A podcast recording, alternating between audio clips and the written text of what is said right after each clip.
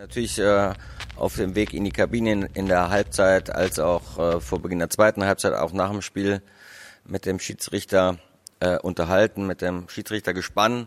Die haben mir das versucht zu erklären. Ähm, das muss man ihnen ähm, ähm, nachsagen, dass sie sich Mühe gegeben haben, mir das zu erklären. Ich habe mir auch Mühe gegeben, es zu versuchen zu verstehen, verstehe es aber heute immer noch nicht. Das ist eine absolute Frechheit, muss ich ganz ehrlich sagen. Er hat eine Wahrnehmung gehabt und sein Ding ist auch, wo ich sage, warte mal, wir haben die Bilder, wir haben das, was ich gerade sehe. Kann er sich 20 Mal angucken. Aber daraus eine Berührung des Balles zu machen, finde ich frech. Muss ich ganz ehrlich sagen. Finde ich eine absolute Frechheit, weil Respekt bedeutet auch, sich den Scheiß anzugucken. Ich kann doch nicht jedes Mal eine neue Entscheidung treffen und dann sagen, heute machen wir es nicht und übermorgen machen wir es wieder. Der Ball verändert nicht mal die Bewegung. Er ist nicht dran. Nicht dran. Also bitte, wir stehen da sieben Minuten, frieren uns den Arsch ab und dann so eine Entscheidung. Er hat ganz klar gesagt, dass Abseits war. Und er hat gesagt, die Wahrnehmung war so, dass der Ball dran war. Nochmal, wenn er danach entscheidet, er sieht eine Berührung, um Gottes Willen, aber nicht hinzugehen. Das geht hier gerade um uns, für uns um zwei Millionen. Ich bin keine Aktiengesellschaft. Wir kämpfen um jede Mühle Mark und dann kommt mir so einer so entgegen. Finde ich arrogant, muss ich ganz ehrlich sagen.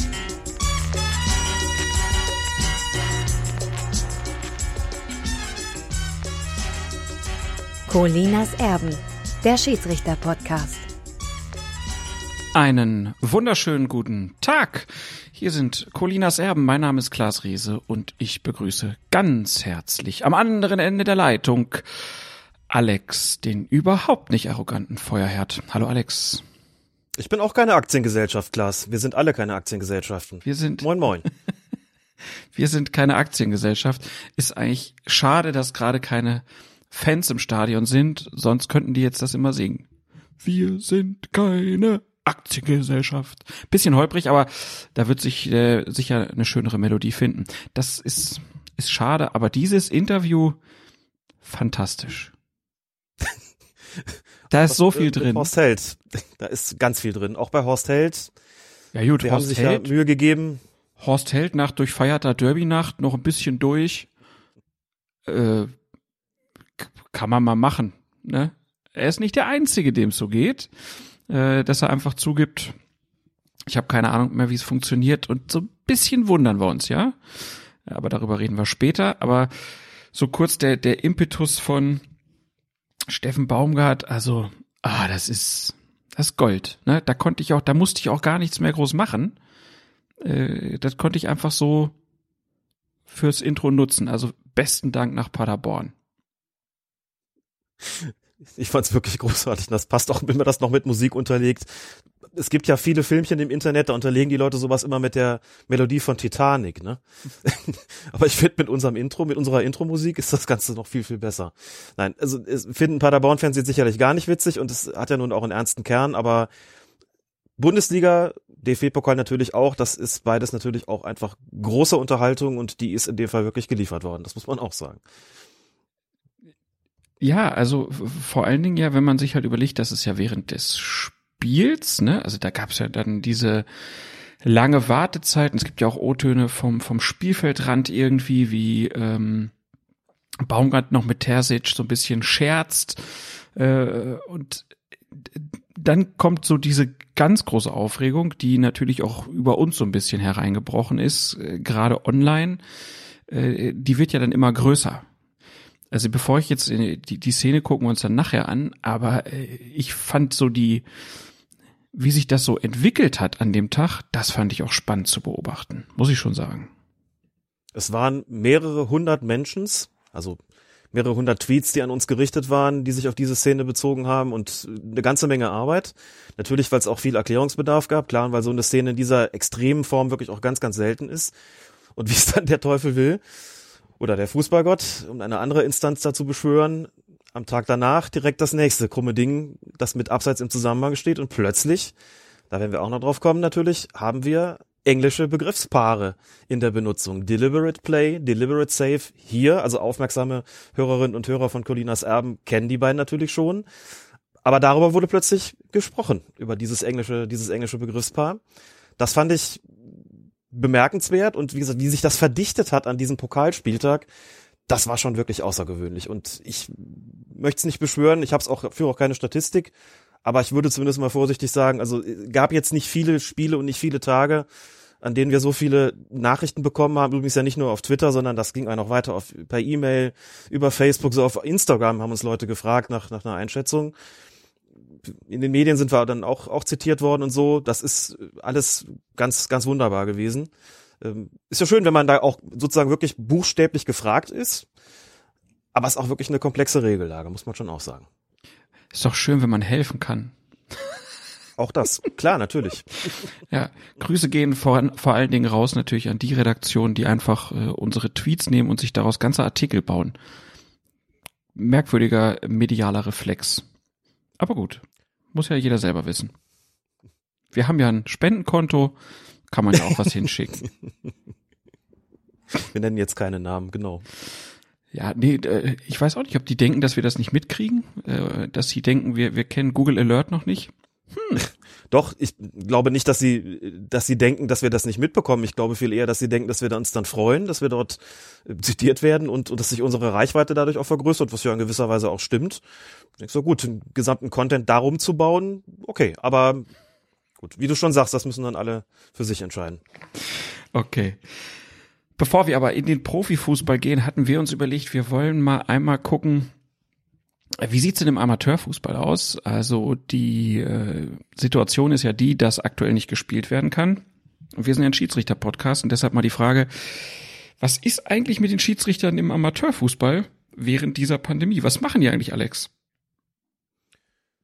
Was sie individuell jeweils tun, kann ich dir gar nicht so genau sagen. Auf dem Fußballplatz sind sie jedenfalls nicht. Jedenfalls nicht so weit sie, bleiben wir mal kurz in Nordrhein-Westfalen, unterhalb der Regionalliga eingesetzt werden. Die Regionalliga spielt ja weiter, kann ich auch gleich kurz was dazu sagen. Ansonsten hatte ich beispielsweise am vergangenen Sonntag die Tagung der Schiedsrichterlehrwarte des Fußballverbands Mittelrhein, online natürlich.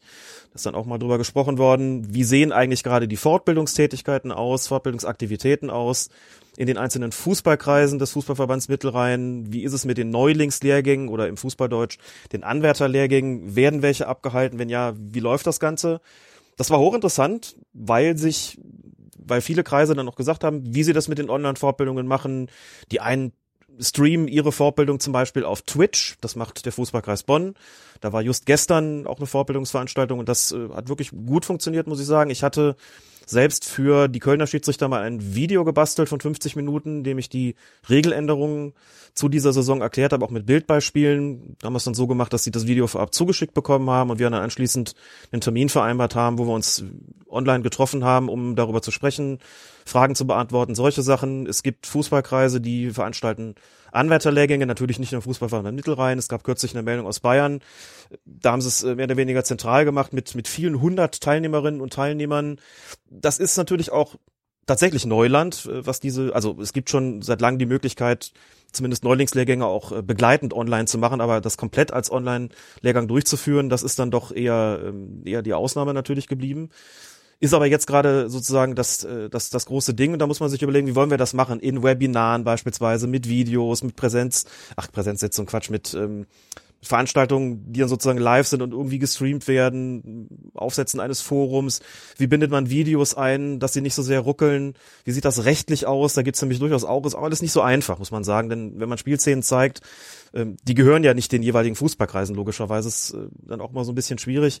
Also da ist drüber gesprochen worden, wie das läuft. Und äh, da habe ich auch wirklich einen guten Input bekommen, muss ich sagen, für meine eigene Lehrarbeit, was es da so für Ideen im Einzelnen gibt.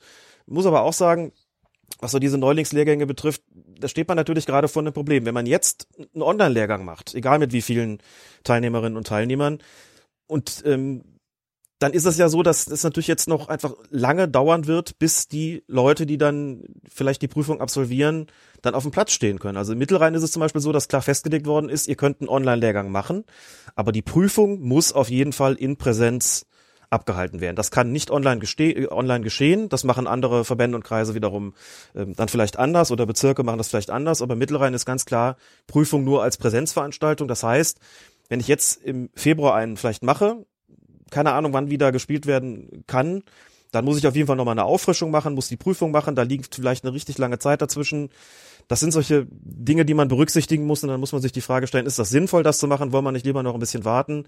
Und das beantworten aber auch die, die Kreise und Verbände für sich völlig verschieden. Aber es findet weiter was statt, gerade auf dieser Online-Basis in Form von, von Videokonferenzen, von Online-Fortbildungsveranstaltungen mit Videos und allem drum und dran. Und ja, so findet auch in diesem Bereich was statt, aber natürlich hängt's durch und lahmt so ein bisschen, ist doch klar, wenn nicht gespielt werden kann und Frustration ist groß und die Motivation auch nicht äh, wirklich total top. Jetzt hast du in den, letzten, so drei, in den letzten dreieinhalb Minuten äh, sehr viele Themen angesprochen. Müssen natürlich auf einzelne nochmal eingehen, Alex. Erstmal, wie werden denn diese Fortbildungen so angenommen? Also man hört ja aus den äh, Sportvereinen, dass es da durchaus einen starken Rückgang gibt, dass da viele äh, am Anfang 90 Prozent Quoten haben und äh, dass gerade bei, bei Kindern und Jugendlichen da es große Probleme gibt, dass da teilweise nur noch 20 Prozent der Kinder sind. Ähm, weil da natürlich auch das Problem ist, den, sag mal, den, den Alltag, der jetzt auch irgendwie aus Distanzunterricht oder äh, Homeoffice oder was auch immer besteht, den mit sowas zu verknüpfen, gar nicht so einfach ist. Wie sieht das bei Schiedsrichtern aus? Ziemlich unterschiedlich, glaube ich. Und habe ja nur den kleinen Einblick letztlich in den Mittelrhein. Also die Kollegen aus Bonn haben gesagt, bei ihnen ist die Beteiligung an diesen Fortbildungsveranstaltungen, an den Online-Veranstaltungen ziemlich gut. Sie sagen, da sind eigentlich dann nicht viel weniger, die sich zuschalten, als wir normalerweise in Präsenz auch hätten. Als ich das in Köln gemacht habe, waren es deutlich weniger. Das mag aber auch daran gelegen haben, dass es eben keine Live-Veranstaltung war, in dem ich jetzt, in der ich jetzt ähm, vor dem Rechner gesessen und live was erklärt hätte, sondern ich habe Es, Video lief einfach nicht über vorproduziert. Twitch. Es lief nicht über Twitch, genau, sondern ein Video vorproduziert und ihm gesagt, ich mache das deshalb auch als Video, weil ich dann Videoszenen einbinden kann, ohne dass es auch ein rechtliches äh, Problem dann irgendwie damit gibt. Hm, und es läuft klar. auch ruckelfrei. Hm. Und habe gesagt, guckt's euch an und wir treffen uns dann und dann um so und so viel Uhr und dann reden wir genau darüber. Und das war vielleicht auch nicht die allerbeste Idee, denn dann schalten sich vielleicht weniger zu, weil sie sagen, ich habe es ja jetzt gesehen, ich habe keine Fragen. Dann brauche ich auch nicht zuzuschalten. Ne? Also das hängt sicherlich auch von der Präsentationsform ab, ähm, von der Werbung, die vorher daf- dafür gemacht wird. Aber insgesamt äh, haben auch äh, die Lehrwart aus den anderen Kreisen berichtet, ist die Beteiligung schon deutlich geringer, als das äh, normalerweise wäre, wenn sie Präsenzveranstaltungen anböten. Und wie sieht das mit den Aufstiegen aus? Du hast das eben schon ein bisschen angedeutet, aber äh, verlieren da Schiedsrichter jetzt teilweise ein Jahr durch? Also das ist ja auch bei Schiedsrichtern nicht unwichtig, wie alt man ist. Ähm, und wenn ich jetzt durch diese Saison, weil es keine Spiele gibt, vielleicht nicht aufsteigen kann, kann das ja schon sehr ärgerlich sein. Richtig, man muss ja genauso wie man bei den Mannschaften fragen muss, wie wird, wird eigentlich die laufende Saison gewertet? Da gibt es ja auch völlig unterschiedliche Regelungen. Es gibt welche, die gesagt haben, wenn wir 50 Prozent der Spiele absolviert bekommen, also quasi eine komplette Hinrunde, dann gilt das auch ganz am Schluss, denn wir werden die Saison nicht komplett zu Ende spielen können. Also müssen wir irgendwie für eine Wertung sorgen. Oder setzen wir das Ganze aus oder verlängern was in die kommende Saison hinein. Alles vielfach noch offen. Naja, und bei den Schiedsrichtern musst du halt auch sagen, was machen wir jetzt damit? Sagen wir einfach, ähm, wir machen diese Saison nix, kein Aufstieg, kein Abstieg.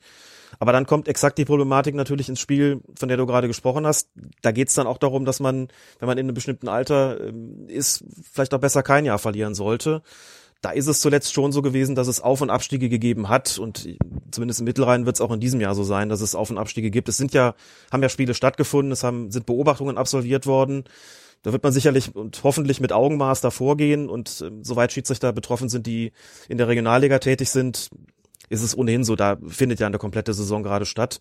Da stellt sich die Frage nicht, da ist es selbstverständlich so, dass die äh, auf- und absteigen können.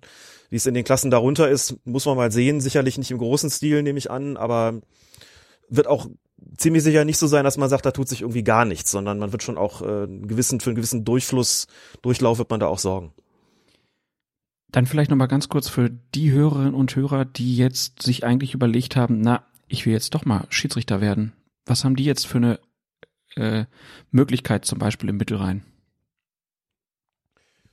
Grundsätzlich ist es so, wenn ich Interesse habe, Schiedsrichter oder Schiedsrichterin zu werden, dann informiere ich mich über den, die Termine des nächsten Lehrgangs, in dem, also im Mittelrhein sind es Fußballkreise, andernorts sind es, oder in anderen Verbänden sind es teilweise Bezirke, oder es geht direkt über den Fußballverband, also jeweils die, muss ich die entsprechende Einheit, ähm, administrative Einheit raussuchen, da nachfragen, wie machten ihr das? Im Mittelrhein ist es so, dass es teilweise so ist, dass mehrere Kreise sich zusammentun und einen Online-Lehrgang machen, das dann auch entsprechend ausschreiben. Also man kann schon gucken, wenn ich jetzt beispielsweise in, in Köln lebe, dann wäre ich jetzt der Ansprechpartner, den man fragen könnte, was kann ich tun?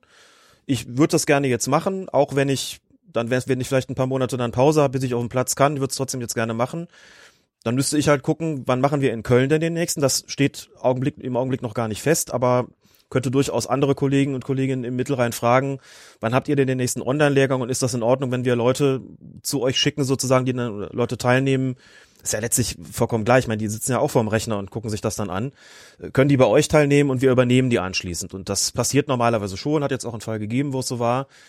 Grundsätzlich ist das so, dass man eben seinen Kreis oder Bezirk fragt und der ihm dann den Termin mitteilt und gegebenenfalls vielleicht auf irgendeinen Nachbarkreis oder Verband ausweicht und sagt, du kannst da mitmachen und wir übernehmen dich anschließend. Aber klar muss eben auch sein, wann es weitergeht, wissen wir alle noch nicht. Also auch bisschen schwierig, ne, wenn man dann äh, vielleicht eine Prüfung dann macht, aber kann gar nicht dann direkt auf dem Platz. Äh, das wird natürlich viel auch abhalten im Moment wahrscheinlich. Das denke ich erstens auch und zweitens muss ich auch ganz deutlich sagen, ich finde diese Möglichkeit, Online-Fortbildungsinhalte zu vermitteln, finde ich grundsätzlich gut und richtig und mache das auch gerne. Das ist aber nur der eine Punkt. Der andere ist, wenn ich einen Neulingslehrgang habe. Vielleicht bin ich da ein bisschen altmodisch, ein bisschen oldschool, aber Mit Sicherheit. Ich, ich brauche, aber vielleicht ist ja auch was dran, wenn ich wenn ich sage, dass ich den den direkten, den persönlichen Eindruck auch brauche. Diese Leute, die da sitzen, im Alter von vielleicht 13 bis was auch immer, bis 50, die wollen Schiedsrichterinnen und Schiedsrichter werden. Ich brauche als Lehrwart einen persönlichen Eindruck von dem. Und mit persönlich meine ich eben nicht virtuell. Ich kann das auch beurteilen, wie die Leute sich dann vor dem heimischen Rechner fläzen. Das ist aber nicht der Punkt. Ich muss schon mitkriegen, wie verhalten die sich in der Gruppe, also quasi in der, in der Schiedsrichtergemeinschaft, der sie dann ja angehören werden. Wie beteiligen die sich an dem Lehrgang? Wie diszipliniert sind sie? Wie nehmen sie das auf, was ihnen vermittelt wird? Was für Fragen stellen sie? Das sind alles Punkte, die wichtig sind, um den Eindruck auch zu bekommen, mit wem habe ich es da eigentlich zu tun? Wer will da eigentlich Schiedsrichter oder Schiedsrichterin werden? Und das kann ich in einem Online-Lehrgang so nicht. Und also, was ich jetzt mir schon vorgenommen habe, ist bestimmte Lehrinhalte, also die sogenannten kleineren Regeln wie Eckstoß, Abstoß beispielsweise, ähm, die vielleicht künftig online zu vermitteln, dann hat man mehr Zeit bei einem Präsenzlehrgang für andere Sachen. Aber einen kompletten Online-Lehrgang zu machen und zu sagen, wir sehen uns aber dann nur zur Prüfung und nur da bekomme ich sozusagen dann den, den direkten Eindruck, das finde ich wirklich ganz, ganz schwierig, denn es gehört einfach mehr dazu, Schiedsrichter und Schiedsrichterin zu sein, als halt einen Online-Lehrgang zu absolvieren und dann lass mal die Leute auf den Platz und haben sie vorher im Grunde genommen nie richtig gesehen, nie richtig mit ihnen direkt gesprochen, außer bei der Prüfung und da habe ich schon große, große Bauchschmerzen damit, das so zu machen. Andere tun's und wir werden sehen, wie die Erfahrungen sind, wenn dann die Prüflinge sozusagen oder die Neuschiedsrichter und Schiedsrichterinnen auf den Platz gehen, wird man sehen, ob es funktioniert und wenn ja, wie gut es funktioniert. Ich bin, was das betrifft, nach wie vor ein bisschen skeptisch ähm, und nicht so der ganz große Freund zu sagen, wir machen das einfach komplett online und das genügt uns auch, wenn, wenn die Leute dann einfach bei der Prüfung sehen. Das ist schwierig. Kann ich einsehen, ist ja im Schulbereich jetzt natürlich auch ähnlich, ne, dass man sagt, naja, wir haben bestimmte äh, Kompetenzen, die wir einfach äh, im Präsenzunterricht auch einfach vermitteln müssen, ähm, seien es soziale Kompetenzen oder auch bestimmte Abläufe zu erkennen, äh, Interaktionen zwischen Menschen zu bewerten und so weiter und so fort. Ähm, aber es ist natürlich auch eine Chance jetzt, ne? Du kannst jetzt Leute erreichen, die sonst vielleicht nur Fußball spielen würden, in Anführungszeichen nur, und die hätten jetzt halt Zeit, ähm, sich da einzubringen. Also die kann man vielleicht ja in einem Bereich Leute äh, finden, die da sonst gar nicht so Lust zu hätten, wenn man denen einfach sagt, naja komm, bist ja eh zu Hause, dann macht er jetzt einen Schiri-Lehrgang. Da hast du vollkommen recht. Ich glaube auch, dass man mehr Leute damit erreicht. Wie viele dann am Ende tatsächlich dauerhaft Schiedsrichter oder Schiedsrichterin bleiben werden, das ist natürlich völlig unabsehbar. Absolut. Das wissen die wahrscheinlich selbst noch nicht, denn das kommt ja von der Praxis. Das ist auch ähm, auch vor Corona immer schon so gewesen. Wir bilden im Jahr schon relativ viele Schiedsrichter und Schiedsrichterinnen aus und es gibt aber leider einen relativ großen Teil, äh, der dann nach einem Jahr wieder aufhört. Aus, aus völlig unterschiedlichen Gründen. Das ist noch nicht mal unbedingt so, dass sie völlig frustriert sind, weil sie dauernd angemeckert werden, sondern manche merken auch, das ist nicht mein Ding. Ich habe nicht so ein Interesse, ich kann es auch nicht so regelmäßig versehen, dieses Hobby. Völlig unterschiedlich, aber da hat man schon eine relativ große Fluktuation. Deswegen ist der Spruch inzwischen auch so, Schiedsrichter gewinnen ist gar nicht mal so schwer. Schiedsrichter erhalten ist schon teilweise deutlich komplizierter, auch wegen des äh, veränderten Freizeitangebots. Und es ist heute tatsächlich so, dass es auch nicht mehr so wahnsinnig viele gibt, die dann wirklich auch Jahrzehnte dabei bleiben, sondern dann irgendwann vielleicht sagen, ich habe jetzt keine Lust mehr, erfüllt mich nicht mehr, ist mir auch zu, zu anspruchs, äh, zu, zu zeitintensiv, sagen wir mal, vielleicht zu anspruchsvoll, dann einfach die Pfeife wieder an den berühmten Nagel hängen. Aber das ist, wie gesagt, auch äh, bei Präsenzveranstaltungen normalerweise so, natürlich nicht nur bei Online-Veranstaltungen. Da stimmt's, aber man kann sicherlich mehr dadurch gewinnen muss man anschließend gucken, wie es läuft, klar.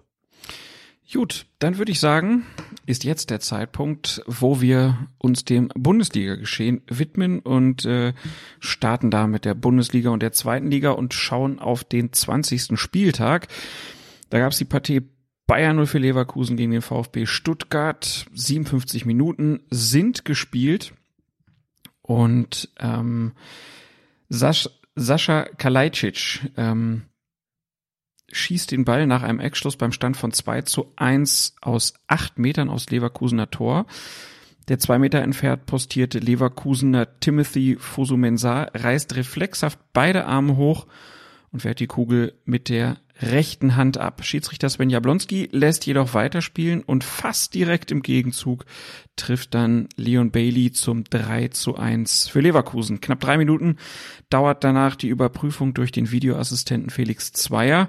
Und dann steht fest, der Treffer behält seine Gültigkeit. Eine Review auf dem Platz gibt es nicht und folgerichtig auch kein Handelfmeter für den VfB.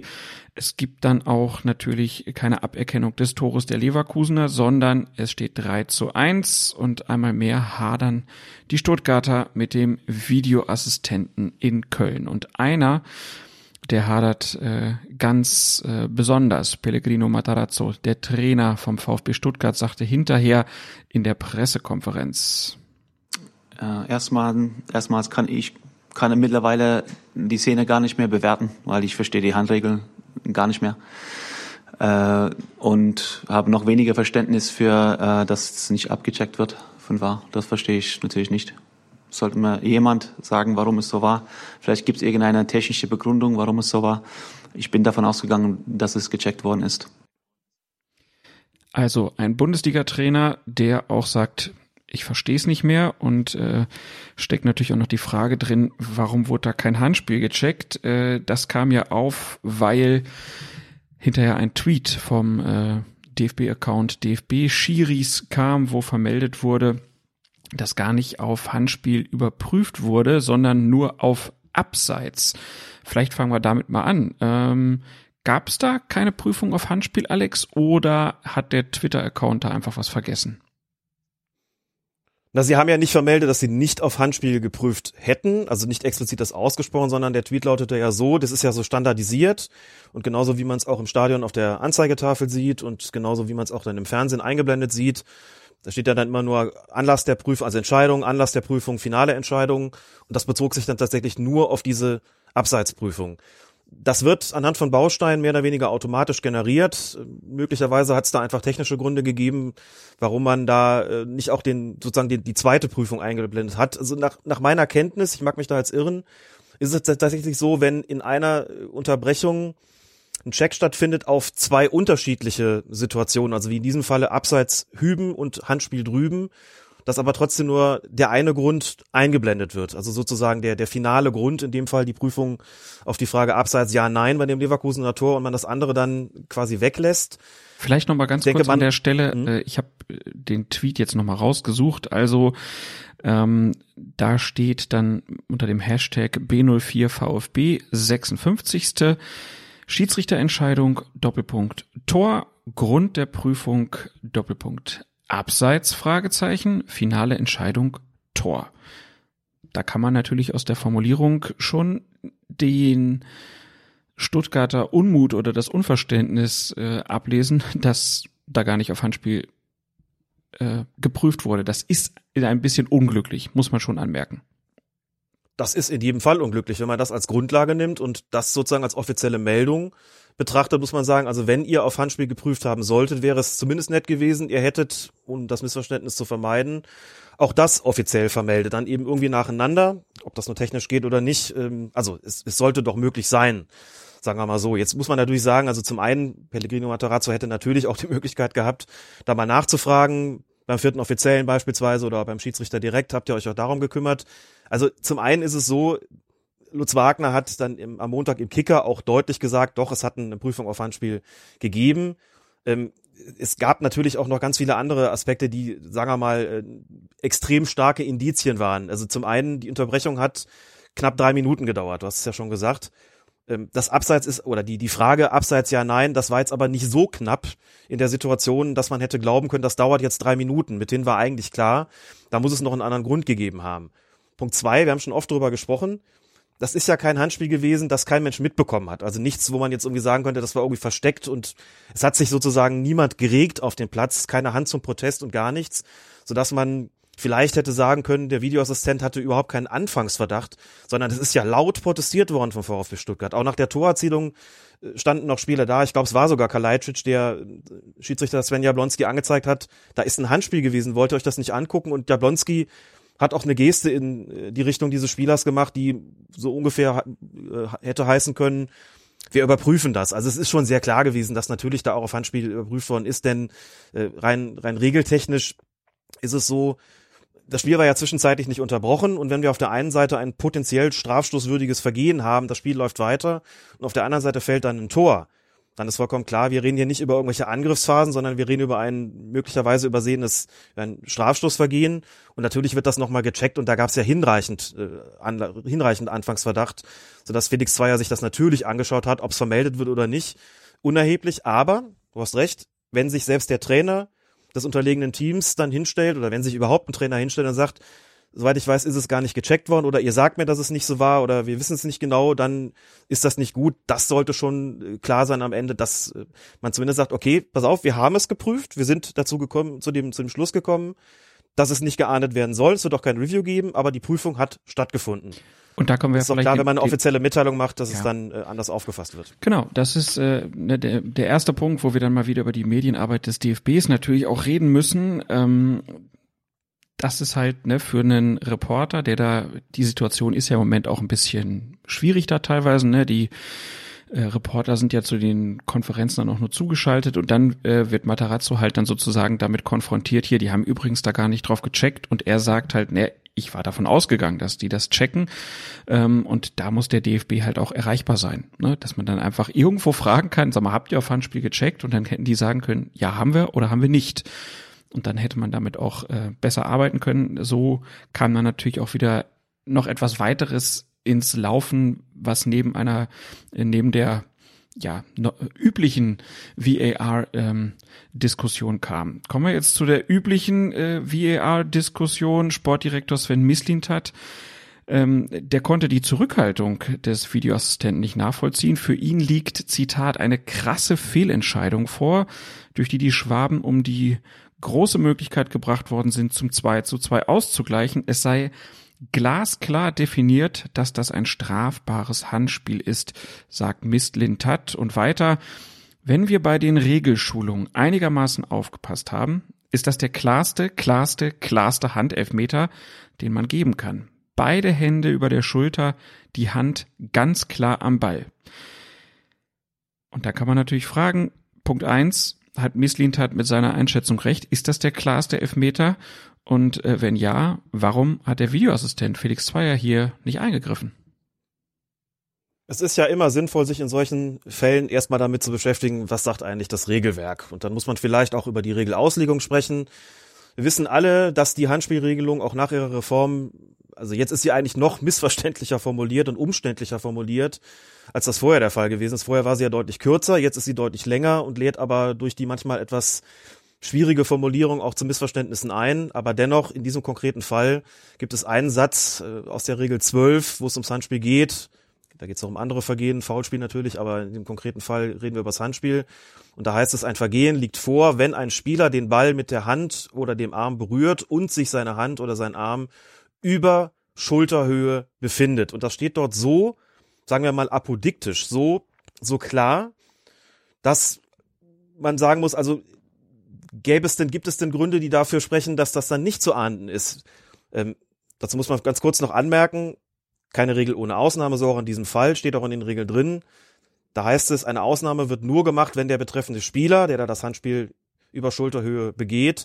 Wenn dieser Spieler zuvor den Ball mit einem anderen Körperteil, das wird meistens der Fuß sein, kann aber auch der Kopf sein oder der Oberschenkel, wenn er den vorher absichtlich gespielt hat, also zum Ball gegangen ist, um ihn dann auch klar zu spielen und ihm dann der Ball unkontrolliert an die Hand oder den Arm gesprungen ist. Selbst wenn der Arm dann über Schulterhöhe ist, wäre das nicht strafbar.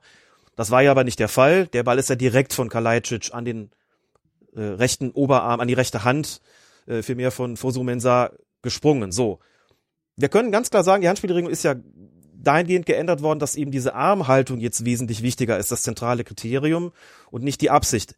Er reißt die Arme nach oben, wahrscheinlich um sein Gesicht zu schützen. Wir wissen aber alle, Schutzhand gibt es nicht. Wenn er Zeit hat, die Arme hochzureißen, dann hat er auch eine Erwartung des Balles. So. Ähm, der Arm ist oben, der Arm ist auch beide Arme sind über Schulterhöhe und der Arm, der rechte oder die Hand, die rechte, mit der er dann den Ball letztlich spielt, die ist auch über Schulterhöhe. Für mich ist das wirklich ein klares strafbares Handspiel. Und dann stellt man sich die Frage, ja gut, da sitzt Felix Zweier, das ist ein erfahrener Schiedsrichter und auch ein erfahrener Videoassistent. Warum greift er denn da nicht ein, wenn es so klar ist so? Und wenn man jetzt mal von den üblichen Beschimpfungen absieht, die dann folgen, dass sie Tomaten auf den Augen haben, sondern sich fragt, der muss ja einen Grund gehabt haben. Da bin ich ehrlich gesagt nicht so recht weitergekommen am Wochenende. Dann hat Lutz Wagner, der DFB-Cheflehrwart im Kicker, die Szene folgendermaßen kommentiert. Er hat gesagt, es gab Argumente für eine Strafwürdigkeit. Die Position des Arms auf bzw. über Schulterhöhe, wie eben referiert, und dagegen. Der rechte Arm war vor dem Körper und nicht weit vom Körper, also nicht unnatürlich abgespreizt, also keine klare Fehlentscheidung und damit kein zwingender VAR-Eingriff. Für mich jedoch nach Abwägung von Pro und Contra ein strafbares Handspiel. Also, wenn man das richtig versteht, das ist ja nicht misszuverstehen, sagt er, es gab eben Gründe, die dafür gesprochen haben und Gründe, die dagegen gesprochen haben mehr dafür, also die bessere Entscheidung, heißt das übersetzt, wäre der Strafstoß gewesen, aber es war nicht so klar falsch, dass man eingreifen musste. Und man kann immer unterschiedlicher Ansicht sein über Regelauslegungsdinge und Lutz Wagner ist als Lehrwart natürlich da auch eine verbindliche Instanz.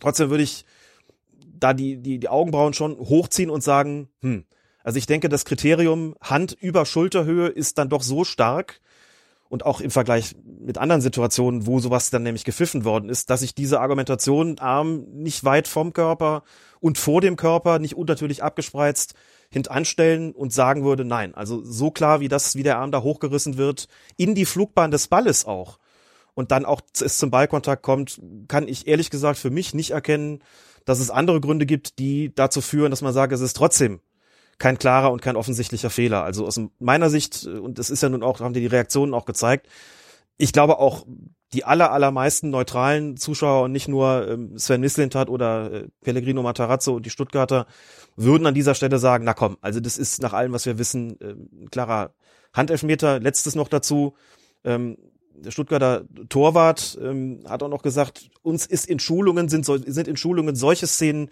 vorgespielt worden, wo der Arm über Schulterhöhe ist. Da ist uns gesagt worden, auch wenn es vors Gesicht gerissen wird, das ist strafbar und deswegen können wir nicht verstehen, dass es hier nicht geahndet worden ist, beziehungsweise dass hier der Videoassistent nicht eingegriffen äh, hat. Und das kann ich nachvollziehen, die Klage. Absolut. Gab es denn eigentlich irgendwelche Äußerungen von Jablonski oder Zweier zu der Szene? Nein keine, die öffentlich bekannt geworden sind. Die einzige öffentliche Stellungnahme, die ich kenne, war auch da nicht auf der DFB-Seite oder über den Twitter-Account, sondern war eben die von Lutz Wagner im Kicker, der sagte, ich finde schon auch strafbares Handspiel, aber ich finde nicht, dass es äh, ein schwerwiegender Fehler war oder keine, keine klare Fehlentscheidung war und ich finde nicht, dass es ein zwingender Eingriff des Videoassistenten war. Also da lag dann, sagen wir mal, wenn man es wenn man's, ähm, neutral formulieren will, lag die Eingriffsschwelle sehr, sehr, sehr, sehr hoch für mich ehrlich gesagt zu hoch, denn ich meine schon, dass äh, das ein Handspiel ist, wo man sagen muss, also da ist die Haltung über Schulterhöhe ein so gravierendes Argument, dass alles andere äh, da eigentlich zurückstehen muss. Aber wenn man jetzt das so hört, das ist eindeutig, da ist ein Fehler passiert. Wie kann das hinterher fünf Tage dauern, dass sich mal irgendwer vom DFB dazu äußert? Das verstehe ich nicht. Waren ja nur zwei Tage. Was? Der Kicker? War, das war am Montag. Das Spiel war am Samstag und Ach so, Montag nee, zu dem Köln-Spiel hat er sich fünf Tage später Ach so. geäußert, ne? Okay, also, aber so Da kommen wir noch zu, genau. Auch, auch zwei Tage, äh, das ist in der heutigen Zeit ja eine Ewigkeit. Das ist mir nicht ja, begreiflich zu machen. nein, du hast es eben angesprochen, wenn wir über die, die Medienarbeit sprechen. Also der Twitter-Account vermeldet meistenteils ja nur Grund der Prüfung für im, im Zuge eines äh, VAR-Einsatzes. Und in, in Ausnahmefällen kommt dann eben etwas später, und das finde ich zeitlich immer noch vollkommen in Ordnung. Es muss, muss für mich überhaupt nicht sofort geschehen. Manchmal braucht man auch einen Moment zur Analyse. Es wird ja hinterher immer mal wieder dann auch was erklärt. Das war ja beim Pokalspiel, den Pokalspielen auch so, immer mal wieder was erklärt, warum so entschieden wurde und wie man das Ganze sieht. Das finde ich dann tatsächlich auch gut ich kann es nachvollziehen, wenn Leute sagen, wir würden gerne mitgenommen werden, wir hätten gerne eine Erklärung. Die Zeiten, in denen der Schiedsrichter entschieden hat und dann nicht drüber gesprochen wurde, Entscheidung steht, wird nicht diskutiert, sind nun mal einfach vorbei und das muss an der Stelle dann vielleicht auch schneller erfolgen. Das äh, kann ich absolut nachvollziehen. Sagen wir mal so, eigentlich müsste der DFB daran ja auch insoweit ein Interesse haben, ähm, als ihm die Diskussion anderweitig aus der Hand genommen wird. Ich meine, genau. wenn dann die Äußerung spät kommt, ist die ganze Debatte eigentlich schon gelaufen und dann interveniert man auch nicht mehr da rein und dann ist eigentlich das berühmte Kind schon im nicht minder berühmten Brunnen. Ja, also das ist ja, äh, muss man ja auch einfach nach dem Spiel werden die ersten Reaktionen natürlich schon mal von Trainern und äh, Spielern und Funktionären abgefragt. Und irgendwann später kommt dann der Schiedsrichter. Das, das ist ja im Prinzip schon mal unglücklich, weil der Schiedsrichter ja äh, da schon in der Defensive ist. Ne? Der Reporter, äh, Kommentator hat während des Spiels schon eine Bewertung abgegeben und äh, dazu kommen dann noch die Meldungen in den sozialen Medien und dann kommen noch obendrauf kommt noch der Ärger des Teams, was vermeintlich benachteiligt wurde. Da bist du als Schiedsrichter natürlich schon mal direkt in der absoluten Defensive. Ist ja ist schon mal sozusagen das das normale Setting und das ist schwierig. Und ich sehe auch natürlich, dass es einen großen Unterschied gibt zwischen dem Account zum Beispiel Colinas Erben. Ne, du kannst dich hinsetzen und kannst sagen, ich schätze die Situation so und so ein, war aber ja nicht mit unten äh, im Kölner Keller. Das ist jetzt das aus der Draussicht, was ich so sage. Der DFB Schiris Account, da muss das natürlich hieb- und stichfest sein, ähm, dass da wirklich nur Äußerungen getätigt werden, möglichst, die nicht zurückgenommen werden. Also kann man ein Beispiel, wir kommen ja gleich noch zu der Szene, äh, beim Spiel führt gegen die Kickers, da habe ich gedacht, ach, nimmst du dem Alex mal äh, die Arbeit ab und habe geschrieben, kein Kontakt, besser wäre aber gewesen, kaum Kontakt.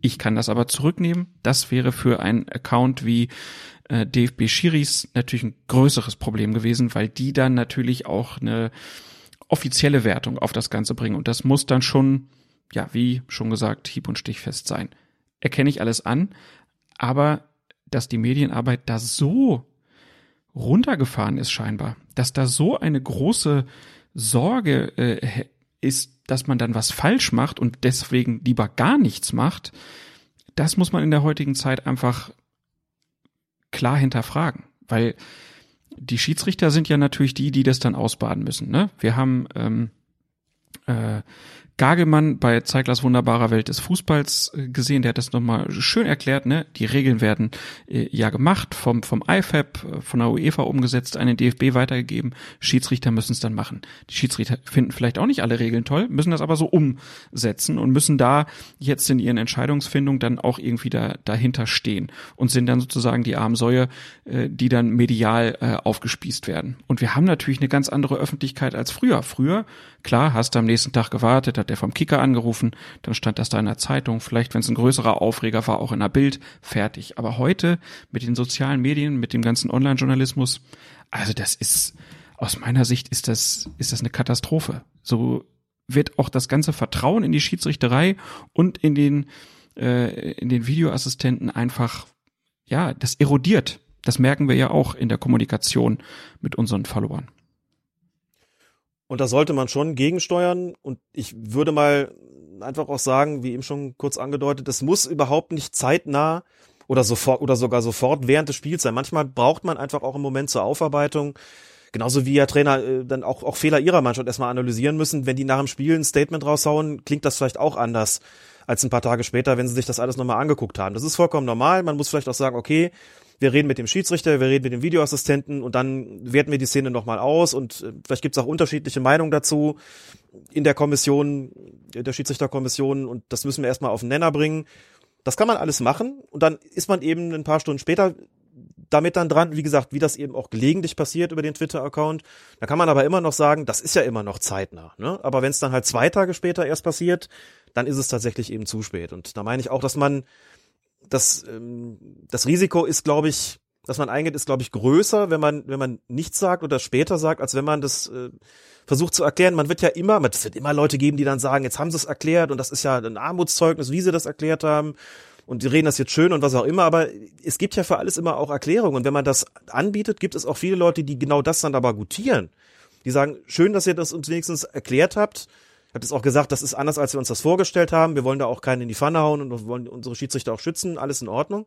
Aber auch klar zu machen, okay, ist passiert, sehen wir auch anders, werden wir aufarbeiten, kein Problem. Ähm, sind immer bemüht, Fehler zu verringern und werden deswegen auch mit den Schiedsrichtern nochmal drüber sprechen, doch mal nachschulen, nachjustieren, was auch immer.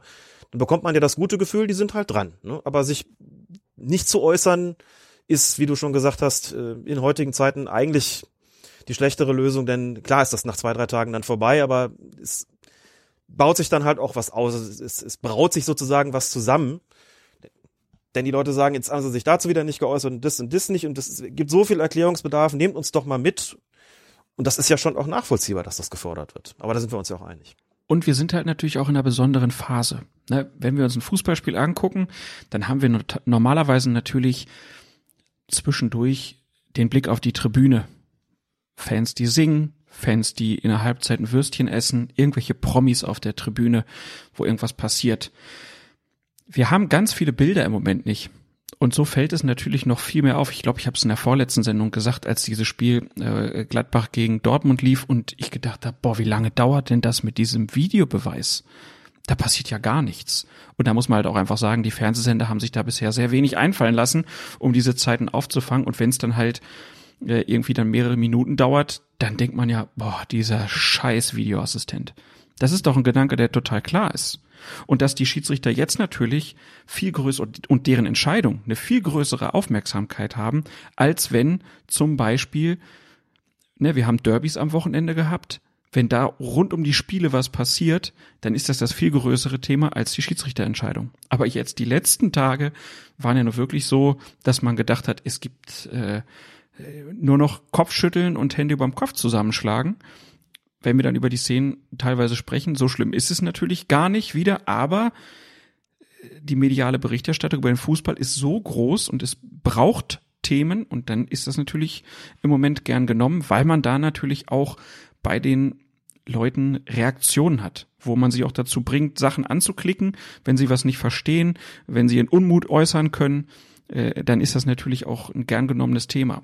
Und das von DFB-Seite so wenig aufzufangen, ist schwierig. Ist einfach sehr, sehr schwierig. Ist schwach, ist nicht, ist nicht professionell, ist amateurhaft in meinen, in meinen Augen.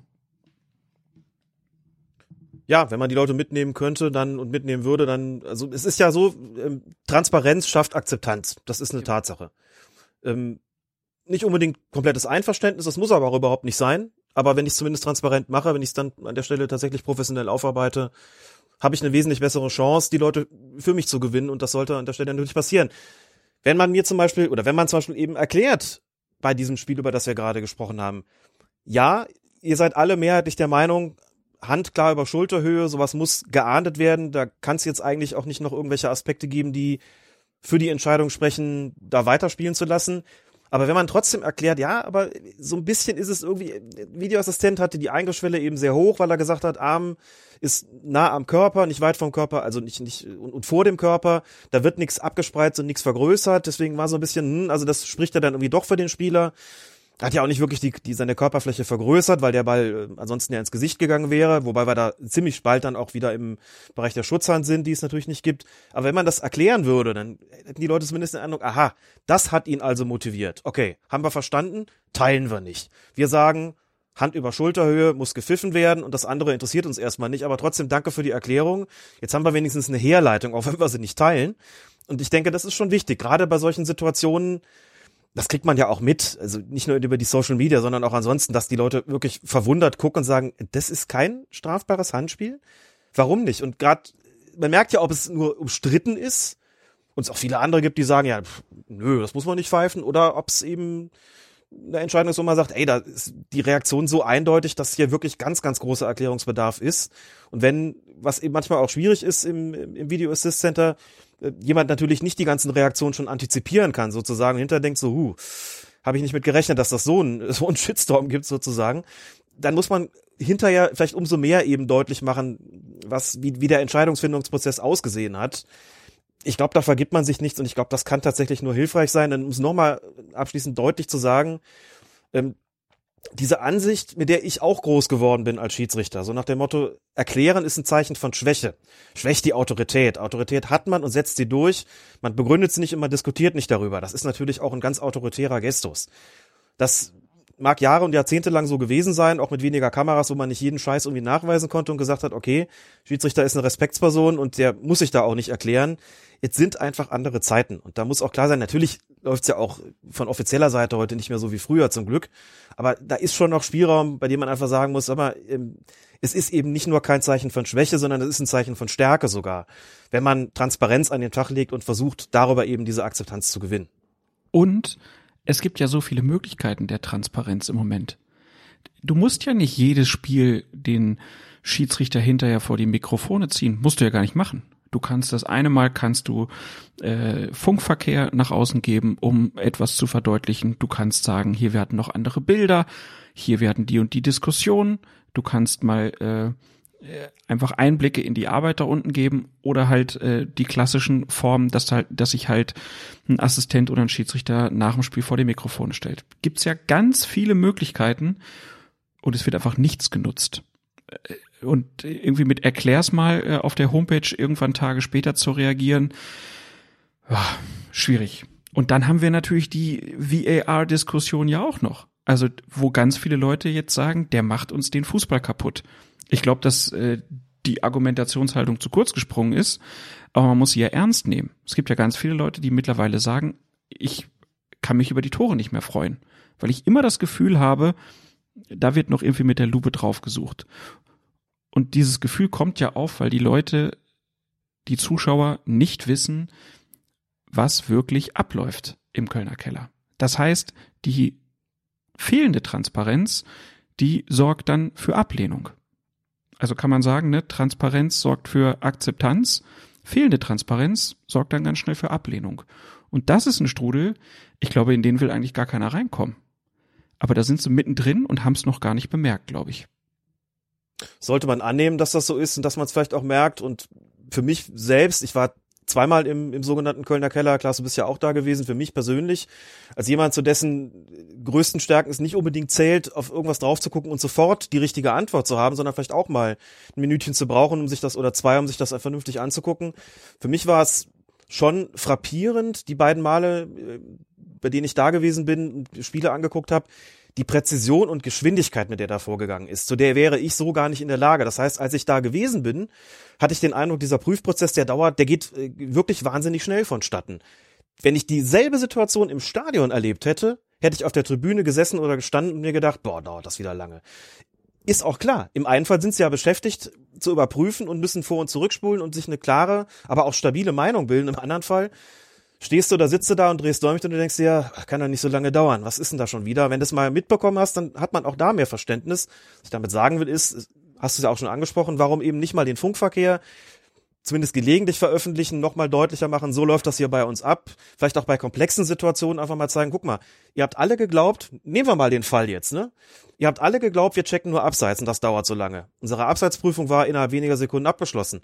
Schwieriger war die Nummer mit dem Handspiel. Und wir zeigen euch jetzt mal, wie das abgelaufen ist. Vielleicht auch die Unterhaltung zwischen Videoassistent und Schiedsrichter oder Videoassistent und Assistant Video Assistant Referee, also seinem Ava, der neben ihm sitzt. Solche Sachen halt, ne? Und machen einfach mal klar, mal, guck mal, so hat das ausgesehen. So ist die Entscheidung zustande gekommen. Da kann man immer noch sagen, hm, finden wir ausbaufähig oder können wir nicht nachvollziehen, was da rausgekommen ist, aber man hat zumindest das Gefühl, man hat diesen Prozess äh, da mitbekommen und wenn man es nicht macht, gebe ich dir vollkommen recht, das merken wir ja auch. Und selbst wenn Rückmeldungen auf Twitter nicht repräsentativ sein mögen, geben sie doch, glaube ich, einen ganz guten Eindruck äh, wieder.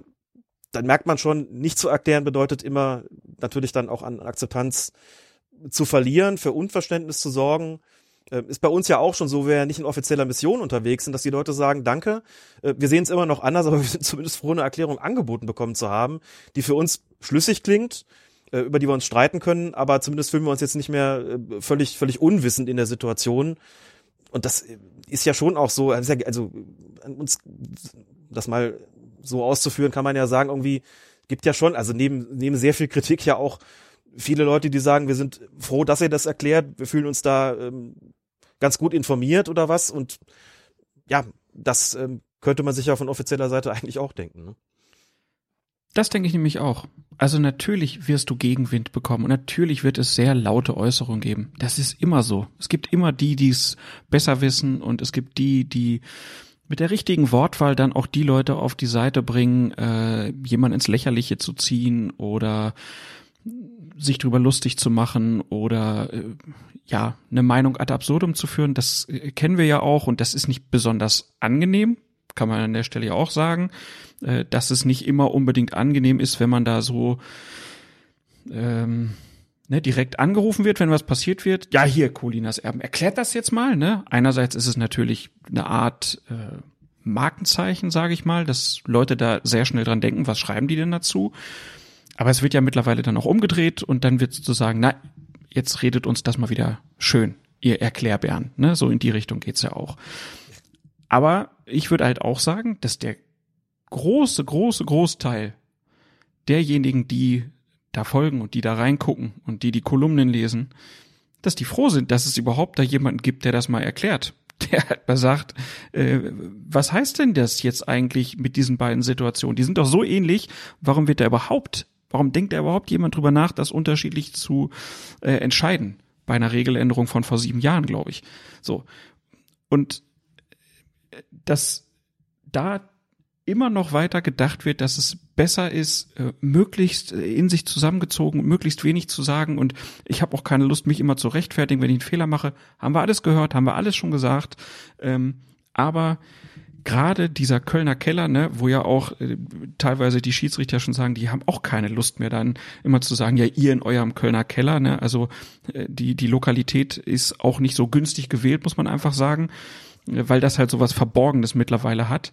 Aber äh, um das halt zu öffnen, muss da halt, da müssen regelmäßig müssen da Reporter sein und dann muss es auch egal sein, welches Spiel, egal um was es da geht, Bayern, Dortmund, was auch immer, damit du auch richtig siehst, was da für ein Feuer ist. Und ich kann mich, ich kann mich ja täuschen, aber ich glaube, dass sich kaum einer äh, dem und dieser Professionalität in diesem Keller entziehen kann. Es ist einfach, die Arbeit, die da gemacht wird, ist schwer ne, haben wir jetzt ja auch schon mehrfach gesagt, du musst in sehr schneller Zeit eigentlich entscheiden. Und wir sitzen natürlich draußen und sagen, warum dauert das so lange? Aber es ist halt nicht einfach, ne? Du musst ja erstmal gucken, welche Bilder sind da, was ist überhaupt passiert, was prüfen wir eigentlich, was hat der Schiedsrichter gesagt, was hat der Assistent gesehen. Es ist ja ein sehr komplexes Gebilde. Und wenn du da mehr Leute reinlassen würdest, würden sie es auch verstehen. Und dann müsstest du klarer machen, okay, wofür haben wir das Ding eigentlich? Wofür haben wir Videoassistenten hier sitzen? Welche Szenen wollen wir bewertet haben? Worüber reden wir? Und dann muss halt auch der Austausch mit den Vereinen geführt werden. So, was sind Situationen? Gibt es euch zu viele Handelfmeter? Okay, was können wir machen? Wie können wir äh, darüber reden? Aber es muss doch ein Prozess sein, dann muss da was passieren. Und es muss offen sein. Und darüber reden wir seit Jahren. Seit Jahren. Denkst du, okay, die haben jetzt einen Twitter-Account aufgemacht, vielleicht passiert was? Nix wie so ein Bürokrat, der da einfach nur Entscheidungen abtippt, wo die Leute sich denken, na, ob ich das nur lese oder äh, dann ist es sogar noch falsch. Dann steht da nur abseits, aber die haben vielleicht auch auf Handspiel äh, gecheckt. Das versteht auch kein Mensch mehr. Es, also ich habe da mein Verständnis ist da langsam äh, aufgebraucht. Aber gut. Umso mehr haben wir, umso mehr haben wir hier zu besprechen. Ja, genau damit wollen wir es dann auch mal äh, belassen mit der Medienarbeit des DFB. Haben wir schon oft kritisiert äh, und äh, hatten manchmal das Gefühl, es wird ein bisschen offener, es passiert ein bisschen mehr, aber es ist dann, ja, es sind immer nur kleine Momente und ich habe so den Eindruck, dass eigentlich auch viele Schiedsrichter äh, gerne mehr machen würden. Ja, wir haben ja die ganzen Interviews mit Schiedsrichtern und so gesehen und Schiedsrichterinnen.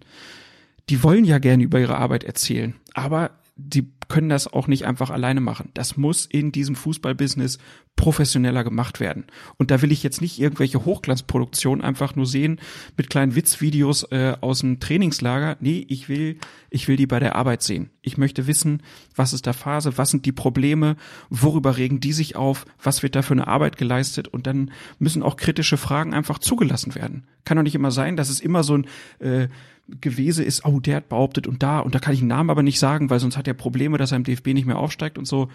Das ist so, oh, das macht den Fußball halt wirklich ähm, zu etwas, wo die Leute dann irgendwann sagen, bei allem anderen, was im Moment an Quatsch passiert in der Welt, Fußballspiele in Ungarn, Club-WM in Katar, also das, das kannst du ja keinem mehr erzählen. Die Champions League wird aufgeblasen. Ne? Und die Schiedsrichter äh, werden da auch so alleine stehen gelassen. Also diese Woche äh, hat mir wirklich mal wieder gezeigt, wie schwer es der Fußball einem macht, überhaupt noch dran zu bleiben. Und ich glaube, da bin ich nicht der Einzige. Da muss man ja sagen, dass es eben, du hast es auch schon angesprochen, einfach auch, auch sehr fähige Köpfe gibt, die sich auch die rhetorisch und inhaltlich total gut in der Lage sind, das zu erklären. Also ich meine, Patrick Edrich macht ja sehr viel in diesem Bereich so und äh, bringt das auch sehr, sehr authentisch rüber, finde ich dem hören ja auch wahnsinnig viel, dem hören ja auch wahnsinnig viele gerne zu, wenn er was erklärt und macht er ja auch einfach ganz viel. Aber auch von den Offiziellen, wenn sich auch in Dres ähm, in die Öffentlichkeit stellt, der redet ja auch nicht, wie man wie vor 20 oder 30 Jahren noch irgendwelche Schiedsrichterfunktionäre geredet haben, wo du immer das Gefühl hattest, boah, ist das aber mit einem autoritären Gestus und so leicht so ein bisschen von oben herab vielleicht auch, sondern auch schon von der ganzen Wortwahl ist ja wirklich ganz eloquent und bringt das rhetorisch eigentlich gut rüber und kann das auch vermitteln und hat auch eher ein sanftes Auftreten so. Und da frage ich mich an der Stelle auch, warum, und Lutz Michael Fröhlich ja auch, warum nicht häufiger? Das ist ja keine Schiedsrichter-Funktionärs-Generation mehr, die noch so tickt und so auftritt, wie das früher der Fall gewesen ist. Und gerade deshalb, gerade weil das so ist und weil die Voraussetzungen für aus meiner Sicht da eigentlich auch, auch günstiger sind, äh, durchaus auch, auch sympathisch rüberzukommen und ähm, wirklich auch was vermitteln zu können, frage ich mich, warum es nicht öfter geschieht, denn das ist ja definitiv nicht so, dass das Menschen wären, bei denen man sagen würde, hm, die haben das irgendwie selbst nicht im Griff oder bringen das nicht so rüber. Das stimmt ja einfach auch nicht. Und was die Schiedsrichter betrifft, Dito. Also zum Glück gibt's da ja inzwischen auch mehr äh, Kollegen und Kolleginnen, die sich da äh, in der Öffentlichkeit auch präsentieren. Und es wird doch immer gutiert. Und gerade dieses positive Feedback, das da kommt, dass die Leute dann auch sagen, wir sind froh, dass ihr das macht, sollte ja eigentlich, um das nochmal zu sagen, Anlass sein, das mal grundsätzlich zu überdenken. Aber wie gesagt, da sind wir uns ja auch einig ein Beispiel, Kicker Meets the Zone, der Podcast. Die haben ja aus der Bundesliga Spieler, Trainer und die haben aber auch Schiedsrichter. Und dann fragen die hinterher, welches waren denn eure Lieblingsfolgen? Das sind immer die Folgen mit den Schiedsrichtern, die am meisten genannt werden. Weil das die Einblicke sind, die die Leute nicht so oft haben. Und das ist ein Fund, mit dem du halt auch wuchern kannst. Ich brauche keine Popstars als Schiedsrichter. Ne? Natürlich wir haben uns auch Colina irgendwie als Namensgeber genommen, aber auch die Zeit ist so ein bisschen vorbei. Und auch die Zeit von Krug und Fandel und deren ähm, Wortwahl, die ist durch. Ne? Das ist nicht mehr das von oben herab, wie du gesagt hast. Aber das ist ein Fund, das muss man halt auch einsetzen und das muss man halt auch wissen einzusetzen. Und da muss man dann vielleicht auch einfach mal ein bisschen Geld in die Hand nehmen und nicht einfach Wikipedia-Artikel kaufen, sondern vielleicht dafür mal fähige Leute engagieren, die sich mit modernen äh, Medien Form auseinandersetzen und wissen, wie man da Leute richtig in Position bringt, wie man Informationen gut rüberbringt und an welchen Stellen das man macht. Also das ist einfach viel zu langsam auch. Ne? Die alte Institution DFB tut sich einfach sehr, sehr schwer, weil sie halt auch im gesamten Haus Probleme mit der Transparenz hat. Brauchen wir auch nicht drüber reden. Das ist ja nicht so, dass das jetzt ein Problem ist, was nur die Schiedsrichter haben, sondern es hat ja der gesamte DFB. Und ähm, ja, ich wollte da gar nicht so viel drüber reden, aber irgendwie musste es heute mal. Müssen wir uns jetzt, müssen wir uns jetzt, müssen wir uns jetzt umbenennen eigentlich? Hast du da jetzt gerade gesagt, und Colina, das ist ja heute auch nicht, müssen wir uns jetzt in Gräfes Genossen umbenennen oder in Ittrichs Individuen oder in Fröhlichs Follower beispielsweise? Denk mal drüber nach, Klaas. Das Vielleicht hat auch Konsequenzen, was du denkst und sagst. Wir bleiben bei Colinas Erben. Ja, das ist, ist jetzt so eingeführt, ne? Aber. Da steht ja Erben, ne? Das steht ja. ja erstmal nur Erben. Wie wir das Erbe verwalten, man lebt ja zum Glück noch, insofern ist es ja eh, aber darüber wollen wir jetzt nicht nochmal sprechen, so, aber das wie wir das Erb, die, das Erbe verwalten und, und gestalten, das ist ja dann nochmal eine andere Frage. Insofern haben wir jetzt eine schöne Brücke gebaut. Genau. Dann machen wir hier mal einen Strich auch unter die Entscheidung beim Spiel Leverkusen gegen Stuttgart, haben gesagt, dass das sowohl in der Kommunikation als auch in der Entscheidung unglücklich war und der Ärger der Stuttgarter sehr berechtigt war und die Leverkusener sich da glücklich schätzen konnten, dass sie dann wirklich im Gegenzug, das ist natürlich der absolute Worst Case, muss man auch nochmal sagen, für Schiedsrichter Sven Jablonski. Ne? Du gibst auf der einen Seite den Strafstoß nicht und auf der Gegenseite fällt kurz danach das Tor. Dann ist auch klar, dass der Ärger groß ist und da hat auch der Videobeweis nichts mit zu tun. Das hätten wir früher auch gehabt. Ähm, aber gut, das sind auch die Spiele, wo man dann besonders drüber redet und streitet. Dann gucken wir in die zweite Liga. Da gab es die Partie Gräuter Fürth gegen die Würzburger Kickers. Ein Spiel, wo ich zugeben muss, ich hätte es wahrscheinlich nicht mitbekommen. Aber es gab dann diese eine Szene und das hat natürlich auch mit der Gesamtgemengelage so zu tun. Und in dieser einen Szene ist der Fürther Jamie ich hoffe, er heißt Leveling. Ich habe geguckt, er ist Deutscher, aber bei dem Vornamen Jamie war ich jetzt nicht so sicher. Aber wir sagen jetzt mal Leveling. Der zieht mit dem Ball am Würzburger Torwart Hendrik Bonnmann vorbei und kommt zu Fall. Schiedsrichter Arne Arning entscheidet auf Strafstoß, doch die Wiederholungen zeigen, dass es, wenn überhaupt, allenfalls einen minimalen Kontakt am Fuß gab, der aber nicht ausschlaggebend dafür war, dass Leveling zu Boden ging. Und das auch noch mit einem Schrei. Trotzdem gibt es keine Review-Empfehlung durch den Videoassistenten. Dabei spricht hier, das muss man so klar sagen, ziemlich viel für eine Schwalbe und somit dafür, dass die Elfmeterentscheidung klar und offensichtlich falsch ist. Alex, das ist so eine Szene, ich habe es vorhin schon mal gesagt. Ich hatte da gesagt, äh, kein Kontakt und dann gibt's aber doch dieses Bild, da gibt's schon einen Kontakt. Und ich habe dann geschrieben, kaum Kontakt. Reicht kaum Kontakt für einen Strafstoß? Es ist keine mathematische Gleichung, die da aufgemacht wird. Also man kann nicht so weit gehen zu sagen, wenn es auch nur den aller, aller, aller minimalsten Kontakt an irgendeinem Körperteil gegeben hat, dann ist diese Entscheidung a priori unanfechtbar. Und dann darf sich der Videoassistent gar nicht einmischen. Das kann man so nicht sagen. Es ist auch mal, mal deutlich gemacht worden vor, ach, ich weiß es gar nicht. Es ist ein paar Monate her, vielleicht auch ein, zwei Jahre her. Ich habe es mir nicht gemerkt da ist schon nochmal gesagt worden, es ging damals um eine Szene von Mainz, als Leute gesagt haben, na gut, ist ja nur auch nicht nichts gewesen, ne? Ist das dann dann halt nicht so, wenn es nicht eine glasklare Schwalbe ist, also so gar kein Kontakt nachzuweisen ist, ist es dann nicht so, dass der Videoassistent gar nicht eingreifen darf? Das kann man so nicht sagen. Wir reden ja auch wieder über eine Eingriffsschwelle. Wir reden wieder auch wieder darüber, ähm, über die Frage, so ist dieser Kontakt, äh, den es da in minimaler Form vielleicht gegeben hat. Wir haben auch äh, auf Twitter Nutzerinnen und Nutzer gehabt, die gesagt haben, also wir erkennen da keinen Kontakt, ich erkenne da schon einen, aber das ist gar nicht der Punkt, über den ich mich da großartig streiten will. Ähm, es ist eine Situation, in der man sich fragen muss, okay, wir sehen jetzt hier zwei Wiederholungen, muss noch mal äh, kurz dazu sagen, in der zweiten Liga gibt es erheblich weniger Kameras als in der ersten Liga. Das sind, glaube ich, sieben, auf die die Videoassistenten zurückgreifen können und nicht über 20 wie in der Bundesliga. Das ist schon nicht ganz unwichtig, aber die beiden Einstellungen, die uns im Fernsehen gezeigt worden sind, von denen man annehmen darf, dass sie auch die Grundlage gebildet haben äh, für die, für die Betrachtung des Videoassistenten. Wenn man sich das anschaut, ist der erste Eindruck und der zweite und auch der dritte, der Mann hat eine Schwalbe hingelegt. Und die Erwartung ist, dass dieser Strafstoß zurückgenommen werden müsste. Wir kennen natürlich die Kommunikation nicht, wenn der Schiedsrichter, also man auch da wieder die Frage, wenn es doch so klar scheint, was ist denn da möglicherweise, möglicherweise passiert, dass die Entscheidung eben nicht korrigiert worden ist. Matthias Jöllenbeck war der Videoassistent und Matthias Jöllenbeck ist jemand, der nicht nur als Schiedsrichter eine grandiose Karriere hingelegt hat und äh, jemand, der ist, der inzwischen auch in der Bundesliga pfeift, zumindest gelegentlich und da aus meiner Sicht einen, einen ganz ausgezeichneten äh, Eindruck macht und, und hinterlässt, insbesondere in puncto Persönlichkeit und Spielführung, sondern auch einer, der als Videoassistent, wir werden später nochmal über ihn sprechen, bei einem anderen Spiel, ähm, als Videoassistent sich Meriten verdient hat, warum greift er da nicht ein? Das ist ja irgendwie nicht jemand, dem man nachsagen müsste, das ist überfordert ihn irgendwie hoffnungslos. So, wir kennen die Kommunikation nicht und da muss man schon sagen, wir müssen es nicht rechtfertigen, aber erklären ist schon eine, eine nette Idee. Vielleicht hat der Schiedsrichter gesagt, hör mal, ich habe am, am, Ende, also für mich ist der gefallen, vielleicht hat das Arne Hahn gesagt, wir wissen es nicht, hat es da am Ende einen, äh, einen Kontakt gegeben, keine Ahnung, mit der, mit der rechten Hand an der Ferse des Spielers. Aus meiner Sicht ist das ursächlich dafür gewesen, dass der gefallen ist. So, und dann guckst du dir das als Schiedsrichter an und dann dachtest du dir vielleicht, hm, also kann ich jetzt hier nicht so klar erkennen, ist jetzt für mich auch vielleicht nicht die, die ultimative Widerlegung dessen, was du mir da geschildert hast.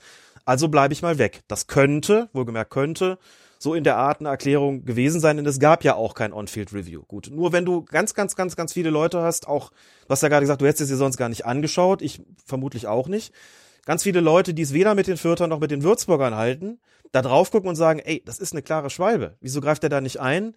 Dann hat man auch da natürlich Erklärungsbedarf. Ich habe es gerade versucht, so könnte es gewesen sein, aber auch da würde ich als, als Außenstehender, neutraler, aber eben auch nicht Verantwortung tragender, muss man auch klar betonen, sagen, ich denke, das ist so geringfügig gewesen, dass man in keinem Fall davon sprechen kann, dass dieser Kontakt ursächlich gewesen ist. Und dann würde ich sagen, hängt die Eingriffsschwelle doch einen Tick niedriger und sagt, okay, das ist schon irgendwo auch klar und offensichtlich falsch. Der Kontakt ist vielleicht nicht glasklar und offensichtlich zu widerlegen, das mal so zu formulieren.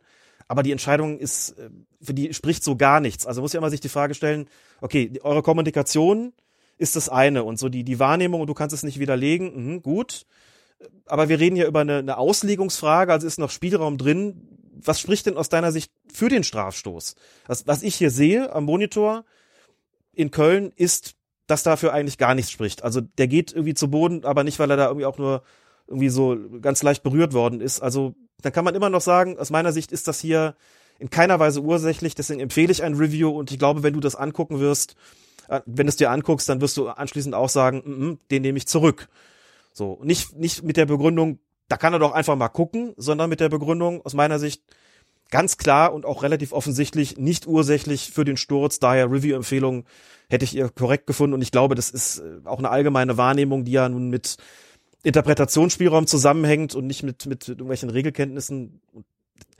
Jetzt kann man, wie gesagt, eine Erklärung suchen, aber ich glaube, da muss man am Ende auch sagen, was dabei rausgekommen ist, da gibt es schon gute Gründe zu sagen, das ist einfach falsch gewesen. Es haben natürlich auch welche nachgefragt. Sport 1 hat mit dem Stürmer gesprochen. Der hat gesagt, ich habe in der Situation eine Berührung am rechten Fuß gespürt. Äh, dieser Kontakt hat mich ins Straucheln gebracht. Der Videoschiedsrichter hat es am Ende auch nach Auswertung der Bilder bestätigt und auf Elfmeter entschieden. Ähm, er sagt dann aber auch, klar, wenn ich mir die Bilder nochmal in Zeitlupe anschaue, dann ist die Situation strittig. Und ähm, ja, äh, Rashid Azusi Manager in Fürth, der äh, sagt halt auch, naja, also ein Schwalbenvorwurf trifft nicht zu, die Bilder lassen nicht zweifelsfrei erkennen, dass Jamie nicht getroffen wurde. Und dann müssen wir vielleicht eine Situation nochmal über dieses, das habe ich gestern auch noch beim, ähm, beim Spiel gedacht, äh, von ähm, Düsseldorf gegen Kiel. Es, es wird ja viel über den Kontakt gesprochen. Ne? Also das ist ja auch etwas, was sag mal, im Schiedsrichtersprech jetzt sich so durchgesetzt hat. Und das ist jetzt auch bei Medienschaffenden angekommen und auch bei den Spielern. Kannst du da vielleicht noch mal was zu sagen? Du hast eben einmal gesagt, das ist nicht ursächlich für den Sturz gewesen oder für, für das Hinfallen und wahrscheinlich auch nicht für das Schreien. Ja, aber das haben Stürmer vielleicht manchmal so drin. Aber wie ist denn im Kontaktsport Fußball die Definition sozusagen von Kontakt oder wie wird eingeschätzt, wann ein Kontakt strafbar ist und wann nicht? Weil ich das Gefühl habe, dadurch, dass wir so starke Kameras haben und so Zeitlupen und äh, auch Lupenfunktionen, dass das ein immer, eine immer größere Rolle spielt und ah, da gab es einen Kontakt, das äh, ist schnell gesagt und da gibt's dann halt Spieler, Mats Hummels war das zum Beispiel mal, der hat gesagt, wir können doch nicht bei jedem Kontakt pfeifen. Und ich habe den Eindruck, das sieht nicht nur Mats Hummels so, sondern das sehen auch viele Zuschauer so, weil es ihnen dann manchmal auch zu viele Fouls und zu viele Strafstöße sind. Wann ein Kontakt strafbar ist, ist in den Regeln so klar eigentlich gar nicht festgelegt. Was wir finden in den Regeln ist, wenn wir in die Regel 12 gucken, Fouls und unsportliches Betragen, dann finden wir eben darin die Vergehen, die nach dieser Regel 12 zu einem direkten Freistoß oder im Strafraum zu einem Strafstoß führen. Ne, sowas wie halten, stoßen, rempeln, anspringen, solche Dinge. Treten natürlich. Das steht aber so einfach so da drin. Ne? Treten, halten, stoßen, so.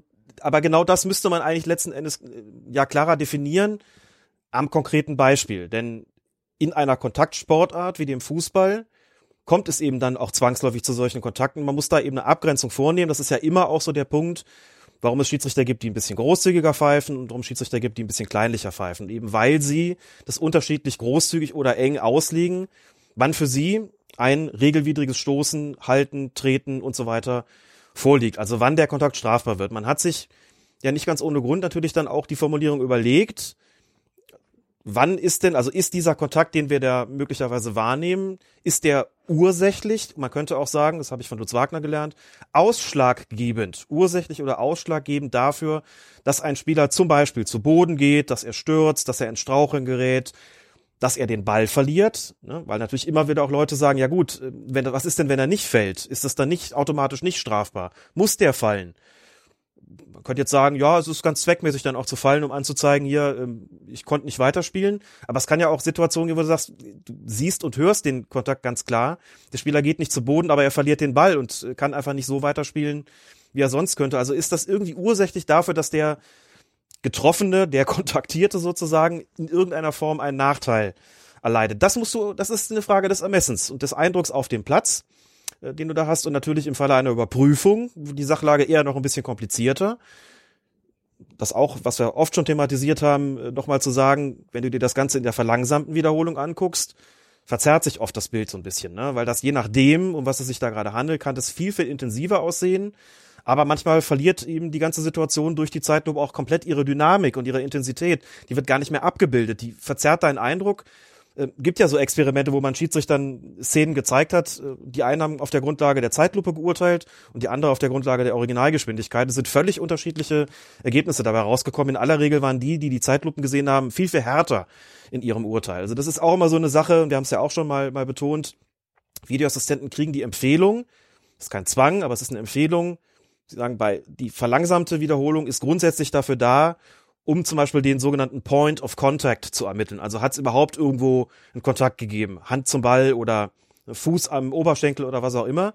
Also das überhaupt festzustellen, wo hat es den gegeben, aber dann das Ganze sich nochmal in der Originalgeschwindigkeit anzugucken, weil man da eben auch einen ganz anderen Eindruck bekommt hinsichtlich Intensität, Dynamik, Folgen, Konsequenzen aus diesem, diesem ganzen Vorgang, das einfach ein realistischeres Bild vermittelt, nämlich eines, das dem deutlich näher kommt, dass man auch auf dem Feld als Schiedsrichter hat. Das ist schon entscheidend, aber so klar festzulegen, wann ist da eigentlich was ursächlich oder ausschlaggebend für einen Sturz oder für einen Ballverlust, das ist eben nicht immer so einfach zu sagen und jetzt deswegen würde ich halt im konkreten Fall bei Fürth gegen Würzburg eben sagen, nein, also wenn man da drauf guckt, das ist nicht ausschlaggebend, das ist nicht ursächlich und wenn man vielleicht Zweifel hat, dann würde ich jetzt was ins Spiel bringen, was tatsächlich eine, eine heikle Frage ist und eine, eine schwammige Frage irgendwo auch, aber was so den Sinn und Geist der Regeln betrifft, zum einen, aber auch konkrete Fallentscheidungen, sagt das IFAB und sagt die FIFA schon ganz gerne, stellt ganz gerne immer so die Frage, what, that, what does football expect? Also was erwartet der Fußball in bestimmten Situationen? Und wenn man das einfach mal drüber legt hier über diese Situation,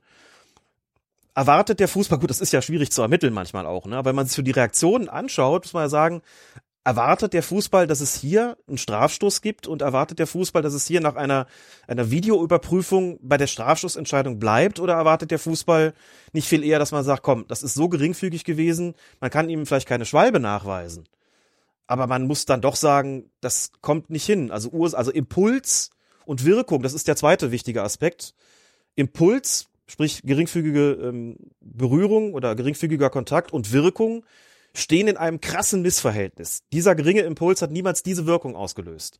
Und wenn das so weit auseinanderklafft, kann man, glaube ich, schon sagen, dann erwartet der Fußball dann eben, dass diese Entscheidung korrigiert wird. Und das würde ich hier geltend machen als Argument. Sehr schön. Das hätte man wieder, hätte man auch ein Buch schreiben können, was du gerade erzählt hast. Hat mir gut gefallen. Gut, das freut mich. Ähm, dann lass uns äh, noch mal kurz in der zweiten Liga bleiben. Es gab noch einen Aufreger beim Spiel Darmstadt 98 gegen den ersten FC Nürnberg. In diesem Spiel hält sich nämlich Videoassistentin Bibiana Steinhaus ebenfalls zurück, als ihr Kollege auf dem Feld Martin Thomsen dem Nürnberger Oliver Sorg kurz vor Schluss die rote Karte zeigt und auf Strafstoß für die Gastgeber entscheidet. Sorg hat vier Meter vor dem eigenen Tor einen Torschuss abgeblockt und so einen ziemlich sicheren Treffer verhindert, strafwürdig mit dem Oberarm, wie der gut postierte Schiedsrichter ohne jedes Zögern befindet. Ist das die richtige Entscheidung? Auch da gab's doch einige Aufregung, wenn wir einfach mal in die sozialen Medien und unseren Account geguckt haben. Da fand ich zunächst mal die Reaktion des Schiedsrichters sehr interessant. Vielleicht fangen wir einfach mal damit an. Mhm. Martin Thomsen ist, wie schon gesagt, günstig postiert. Er guckt auf die Szene drauf, er hat klaren, freien Blick und sein erster Impuls und aus eigener Erfahrung, der ist wirklich oft der richtige, war sofort Strafstoß und Rot. Der hat diese Entscheidung mit absoluter Überzeugung und in, in rasender Geschwindigkeit getroffen. Das sind oft Situationen, bei denen man sagen kann, dann stimmt das so auch. Und hat sich wirklich überhaupt nicht beirren lassen und wird das, das ist meine Vermutung, auch gegenüber Bibiana Steinhaus so kommuniziert haben. Gesehen habe ich, ich glaube, zwei Wiederholungen von dieser Szene. Da war es tatsächlich so ein, schon wirklich von Nachteil, würde ich sagen, dass es in der zweiten Liga nicht so viele Kameras gibt, denn so richtig klar zu sehen, was da eigentlich war, ist es nicht. Ich habe mich mit Leuten auf Twitter so ein bisschen drüber gestritten, äh, die gesagt haben, ähm, da gibt's überhaupt keinen Kontakt mit dem Oberarm. Es gab Argumente wie, der ist auf jeden Fall an der nur an der Brust gewesen. Andere haben gesagt, der war am Oberarm, ja, aber oberhalb der sogenannten T-Shirt-Linie, dann wäre es ja äh, strafbar, wäre es ja nicht strafbar, wie wir wissen. Also hat ihn sozusagen mit der Schulter gespielt also kann das schon ähm, von der von der vom, vom Kontaktpunkt sozusagen überhaupt nicht hinkommen. Entweder war es Brust oder es war der oberste Oberarm, sprich die Schulter. Und damit kann schon überhaupt kein Handspiel vorgelegen haben. Dann habe ich mal das gemacht, was ich eigentlich hasse. Wirklich selbst mal reingeguckt und, und Standbilder fabriziert. Und das ist da ist dann auch äh, mit den mit den Mitteln der nicht so hohen Auflösung am eigenen Rechner äh, trotz sehr guten Bildschirms äh, ist es nicht so einfach. Ich habe dann ein Ergebnis bekommen, wo der Ball aber so ein bisschen, ne, du kennst das ja, also äh, wenn der Ball so ein bisschen auseinandergezogen wird und man schon sagen muss, naja, so ideal ist das nicht und hatte da den Eindruck, doch, der hat den schon, also der Kontakt ist schon am Oberarm erfolgt. Jetzt kann man darüber diskutieren, wie weit der Oberarm vom Körper entfernt war und ob man da überhaupt äh, über ein strafbares Handspiel sprechen muss. Wie war das vom Bewegungsablauf? Ne? Aber wir reden ja an dieser Stelle davon, ist es ein zwingender Eingriff oder hätte die Videoassistentin zwingend eingreifen müssen? Ist diese Strafstoßentscheidung klar und offensichtlich falsch? Und an dieser Stelle würde ich tatsächlich sagen, die Bilder widerlegen den Schiedsrichter nicht klar und eindeutig. Ich würde sogar eher sagen, man kann den Kontakt am Oberarm wahrnehmen, andere sagen was anderes, aber das mag auch im Auge des Betrachters liegen, ist aber schon schwierig, wenn man sich nicht mal bei der Bestandsaufnahme einig ist. Aber ich würde sagen, das widerlegt den Schiedsrichter auf dem Feld nicht. Wir können vielleicht darüber diskutieren, ob es die bessere Entscheidung gewesen wäre, nicht auf Strafstoß zu entscheiden, mit der Argumentation, der Arm steht gar nicht so allzu weit vom Körper ab. Aber da sind wir dann doch meiner Ansicht nach im Ermessensbereich und da würde ich sagen, das ist eine Entscheidung gewesen, die nicht zwingend einen Eingriff der Videoassistentin erforderlich gemacht hat. Und dann hat sie sich für meinen Geschmack an der Stelle auch ähm, korrekt verhalten, dass es diesen Strafstoß dann gab, nebst äh, Platzverweis ähm, für den Nürnberger Spieler Oliver Sorg. Und wie wir alle wissen, hatte das Spiel ja noch eine kuriose Wendung. Äh, das war ja dann das 1 zu 1. Die Nürnberger waren in Unterzahl und haben trotzdem kurz vor Schluss durch ein wirklich super kurioses Eigentor eines Darmstädters, äh, sind dann doch noch als Sieger vom Platz gegangen. Also deswegen war die Aufregung dann, glaube ich, noch mal etwas geringer, als wenn es bei dem 1 zu 1 geblieben wäre. Aber anders als äh, beim, beim vorgenannten Spiel, anders als beim Spiel Fürth gegen Würzburg, würde ich hier eben sagen, das ist keine klare Widerlegung und äh, auch, auch keine Situation, bei der ich zwingend die Frage, what does football expect, damit beantworten würde, football expected irgendwie einen Eingriff und eine Entscheidungskorrektur. Das mögen die Nürnberger anders sehen, aber da sehe ich die Regularien dann doch tatsächlich davor und meine auch, hier sind wir nicht im Bereich des klaren und offensichtlichen Fehlers, sodass äh, es für mich in Ordnung war, auf jeden Fall vertretbar war, die Entscheidung bestehen zu lassen und nicht einzugreifen. Ist das das Grundproblem vielleicht des Videobeweises, dass nicht hundertprozentig klar ist, wann eine Entscheidung offensichtlich falsch ist? Doch, das ist das Grundproblem von Anfang an gewesen. Ich glaube, das bestreitet auch niemand wirklich. Du wirst, äh, wir haben ja auch schon oft drüber gesprochen. Ich gieße es gerne mal in den Kolumnen in den Satz, was klar und offensichtlich falsch ist, ist nicht immer klar und offensichtlich. Und ich glaube, das äh, ist, schön, ist, ein Satz, da ja. habe ich, da habe ich schon größeren Blödsinn geschrieben weil wir einfach neben den faktischen Entscheidungen, also Abseitsstellung ja, nein, da argumentieren die Leute ja auch, ja, Moment, was ist mit den Messungenauigkeiten? Ich immer sage, ja, Leute, Messungenauigkeiten ist das eine. Regeltechnisch ist das aber schwarz-weiß, genauso wie die Frage Ball innerhalb oder außerhalb, Kontakt innerhalb oder außerhalb, solche Dinge sind schwarz-weiß das sind Dinge, die werden von äh, in den aller, aller, allermeisten Fällen von den Videoassistenten absolut zuverlässig aufgelöst. Da wird sich auch Zeit dafür genommen. Bei dem großen, großen Bereich der subjektiven Entscheidungen, sprich alles rund um die Zweikämpfe, in dem Fall ja im Strafraum, alles rund ähm, um die Frage des Handspiels und natürlich auch um die Frage Feldverweis, ja, nein. Das sind subjektive Entscheidungen, bei denen es oft schwierig ist, die Grenze zu ziehen, was ist noch klar und offensichtlich falsch und was nicht. Und wir haben ja gerade an diesem Wochenende entsprechende Beispiele gesehen. Wir hatten jetzt ein Wochenende, wo wir in mehreren Fällen gesagt haben, da lag für uns die Eingriffsschwelle zu hoch, wo wir der Meinung sind, da hätte es einen Eingriff geben sollen, wenn nicht sogar müssen. Wir sagen, das ist aus unserer Sicht klar und offensichtlich falsch und wir glauben auch, dass, dass die Erwartungshaltung des Fußballs ist, dass das als klar und offensichtlich falsch bewertet wird. Die Videoassistenten haben es aber anders gesehen. Wir haben aber auch schon ganz andere Wochenenden gehabt und ich würde vermuten, dass es häufiger der Fall ist, wo es Eingriffe gab, wo wir vielleicht gesagt haben, hm, das ist uns jetzt aber vielleicht zu niedrigschwellig. Grundsätzlich soll die Eingriffsschwelle hoch sein, weil die Zahl der Überprüfungen äh, nicht ausufern soll. Es gibt wenige Leute, würde ich sagen, es ist eine Minderheit, die sagt, äh, finden wir nicht gut, finden, dass es viel öfter überprüft werden soll, aber das ist eine Diskussion, die wir jetzt hier nicht nochmal führen können, gerade ähm, in dem Moment. Aber dazwischen spielt sich das Ganze halt ab und um das nochmal ähm, sehr, sehr deutlich zu machen, die Videoassistenten, also die Schiedsrichter und Schiedsrichterinnen werden ja als Videoassistenten und Assistentin trainiert. Das heißt, die haben ja regelmäßig Sitzungen in Köln, wo sie Szenen vorgelegt bekommen und dann auch sagen sollen, wenn ihr das so seht, hättet ihr eingegriffen als Videoassistenten oder nicht? Und du hast nicht immer Szenen, also wenn wir jetzt mal einfach die Zahl 20 nehmen, da sitzen 20 Videoassistenten. Du hast sicher Fälle, wo, wo du eine 20 zu 0 Mehrheit hast, wo 20 Videos, 20 Schiedsrichter sagen, jo, da hätten wir eingegriffen oder 20 sagen, nix, das ist niemals klar und offensichtlich genug, machen wir nicht. Reden jetzt mal nicht von dem Serious Miss Incident, das macht sonst zu kompliziert. Und du hast andere Fälle, äh, wo du vielleicht eine Zahlenverhältnis hast von 15 zu 5.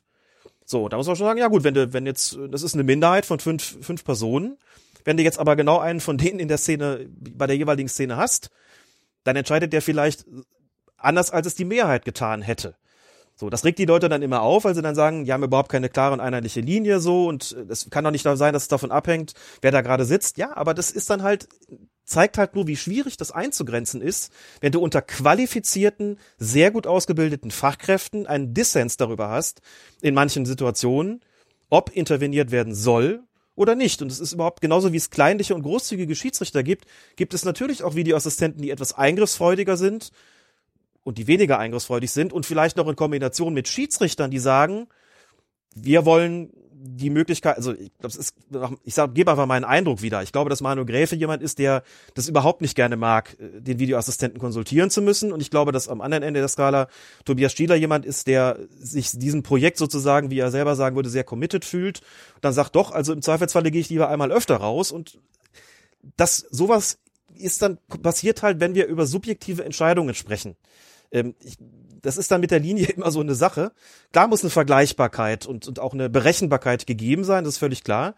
Aber es kann eben auch sein, dass du Situationen hast, wo du sagst, wow, zieh mal da schon die Grenze, ja oder nein. Dann muss es eine Ansage geben, natürlich auch von der, von der sportlichen Leitung. Die gibt es ja auch. Und dann musst du das speichern, musst dir sagen, okay, ich hätte eigentlich anders entschieden, aber ähm, hier ist die, die Direktive, dass wir das nicht tun und deswegen handle ich bei einem vergleichbaren Fall auch so. Du musst also schon quasi eine Festplatte im Kopf haben, auf der natürlich auch viele Vergleichsszenen gespeichert sind, die du relativ automatisch in so einer Situation dann abrufst und dass du vielleicht sagst, hatten wir nicht kürzlich bei X gegen Y auch so was? Was war da mal die Ansage, nicht eingreifen? Das ist für mich vergleichbar, also bleiben wir da weg. Aber wir wissen auch, die Szenen unterscheiden sich teilweise nur in Nuancen und diese Nuancen können dafür sorgen, dass sich gleich die gesamte Bewertung verändert und das macht die Sache so kompliziert. Aber ja, du hast recht, das ist tatsächlich so ein bisschen das, äh, das Grundproblem ähm, der Videoassistenten. Sag noch mal einmal deinen Satz, den du immer schreibst. Was klar und offensichtlich ist, ist nicht immer klar und offensichtlich. Ein bisschen wie bei Loriot, ne? Liberal im eigentlichen Sinn ist nicht, ist liberal nicht liberal oder irgendwie sowas. Aber das war überhaupt nicht daran angelehnt. Das fiel mir nur gerade so ein. Sehr gut. Ähm, dann, wir haben ja noch ein bisschen was vor uns, äh, wollen jetzt mal in den DFB-Pokal gucken und ähm, um vielleicht noch mal kurz das Thema Videobeweis auch so ein bisschen zu erden, gehen wir noch mal ein bisschen zurück in das Jahr 1986. Und da saß Manny Burgsmüller im ZDF Sportstudio. Manny Burgsmüller, ja, vor kurzem gestorben, möge er in Frieden ruhen, aber seine Ansicht so zum TV-Beweis, da lohnt sich noch mal reinzuhören. Alle Welt redet nicht nur in diesen Tagen, sondern schon die ganze Woche davon, ob denn die Fernsehbeweise notwendig seien oder nicht. Das war eine der Schlagzeilen innerhalb des Sportteils, zum Beispiel der Frankfurter Allgemeinen Zeitung von heute. Und ich möchte diese Frage einfach unvorbereitet mehr oder minder weitergeben und Sie fragen, Herr Roth, als der einzige bundesdeutsche Schiedsrichter bei der Weltmeisterschaft in Mexiko, sind die Fernsehbeweise notwendig oder nicht? Dort, wo der Schiedsrichter die Situation gesehen hat und beurteilt hat, sind für mich Fernsehbeweise nicht notwendig. Manfred Burgsmüller?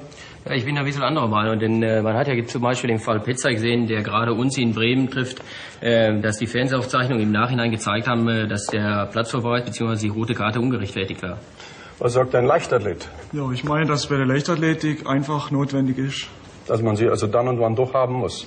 Bei bestimmten Entscheidungen ganz bestimmt. Ja, ich denke auch an den Fall bei den Olympischen Spielen Solabat und Mary Decker. Da kann man im Nachhinein vielleicht dann doch entweder feststellen oder nicht feststellen. Das muss man eben sehen. Otto Schneidberger, was ist beim Eishockey? Ja, beim Eishockey, ich finde, es soll eigentlich nicht sein. Und eine Tatsachenentscheidung für den Schiedsrichter soll man dann natürlich nicht revidieren. Das war dann der längere O-Ton. Ich wollte eigentlich nur Manny Burgsmüller sp äh, spielen, aber jetzt haben wir die ganze Diskussion aus dem Sportstudio von 1986 nochmal mit äh, Moderator äh, Harry Valerien äh, und dem ehemaligen Schiedsrichter Volker Roth, der ja auch lange also von 1995 bis 2010 Vorsitzender des DFB Schiedsrichterausschusses war und auch Mitglied der UEFA Schiedsrichterkommission. Und da haben wir ja klar gehört, wenn was entschieden ist, soll es auch so bleiben. Manny Burgsmüller sah das ein bisschen anders und äh, beim, bei der Leichtathletik hat man sich's gewünscht. Fand ich ja ganz spannend. Also eine sehr, sehr alte Diskussion.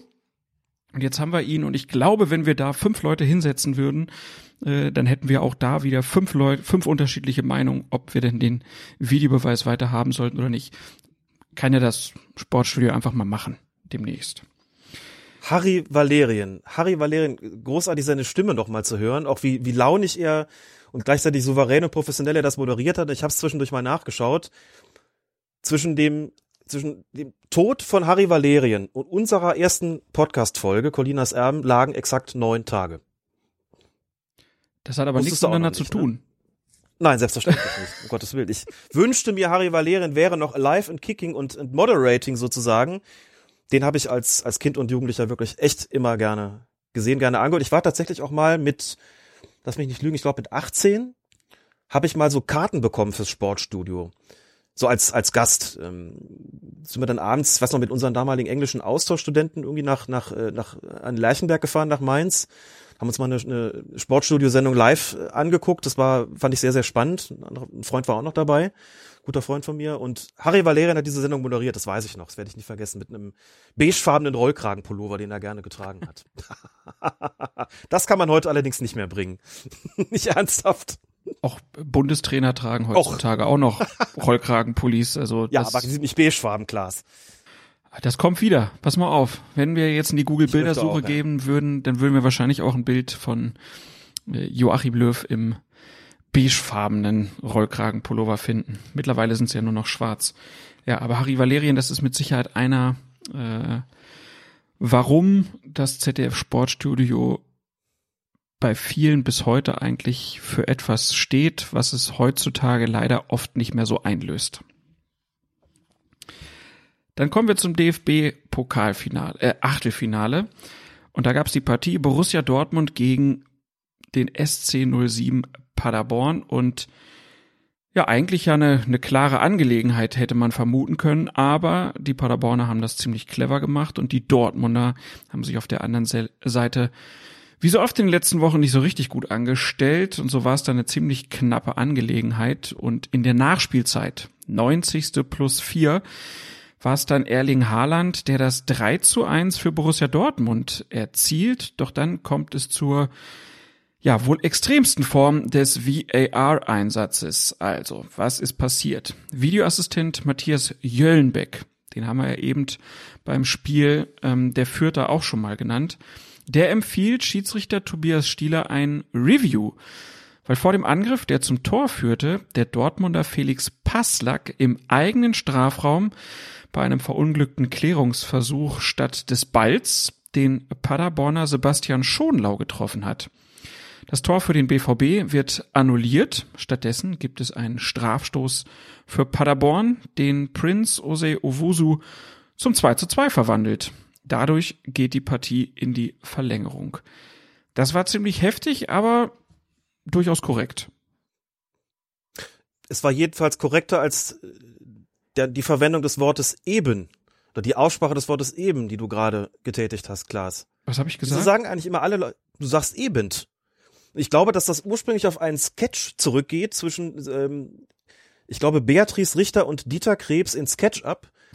ich glaube, da war nur Dieter Krebs beteiligt, wo er in eine Metzgerei geht und sagt, ich hätte gerne ein Pfund nackend. Und dann sagt der Metzger, Sie meinen sicher Nacken. Und dann sagt Dieter Krebs, eben.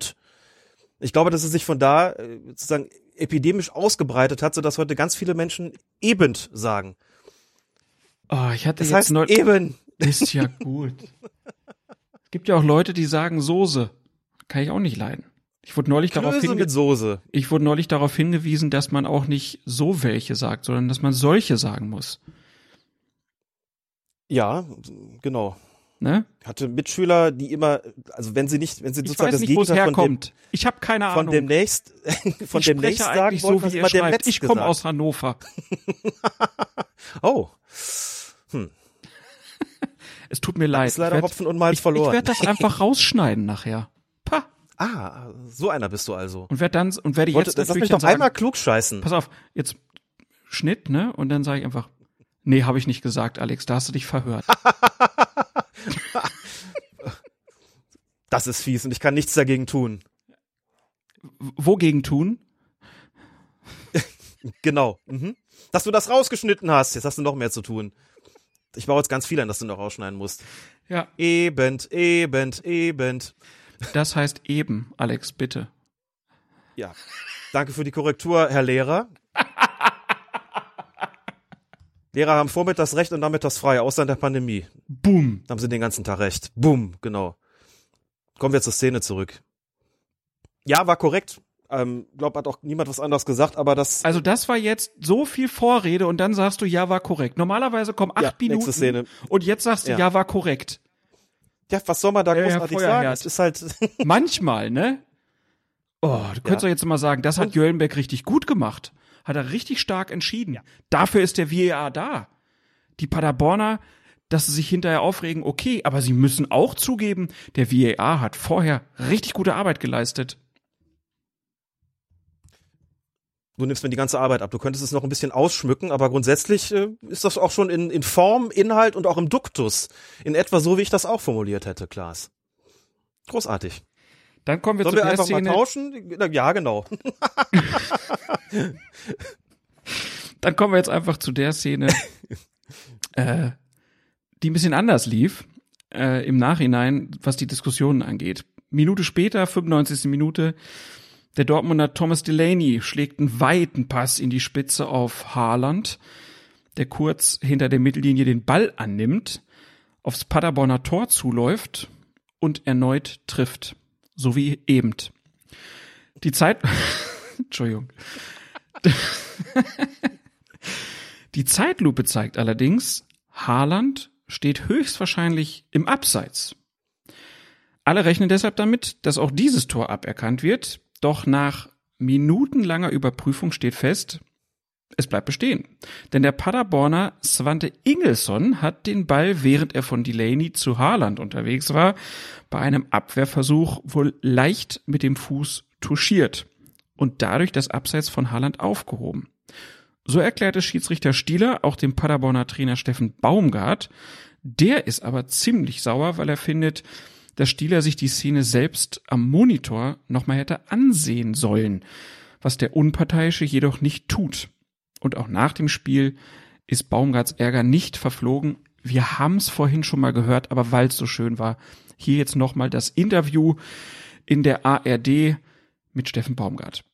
Das ist eine absolute Frechheit, muss ich ganz ehrlich sagen. Und mir dann zu erklären, er hat eine Wahrnehmung gehabt und sein Ding ist auch, wo ich sage, warte mal, wir haben die Bilder, wir haben das, was ich gerade sehe, kann er sich 20 Mal angucken und so ein Spiel so abzugeben, nochmal, ich glaube, es war ein Riesenspiel, ich glaube auch beide Mannschaften haben alles rausgehauen.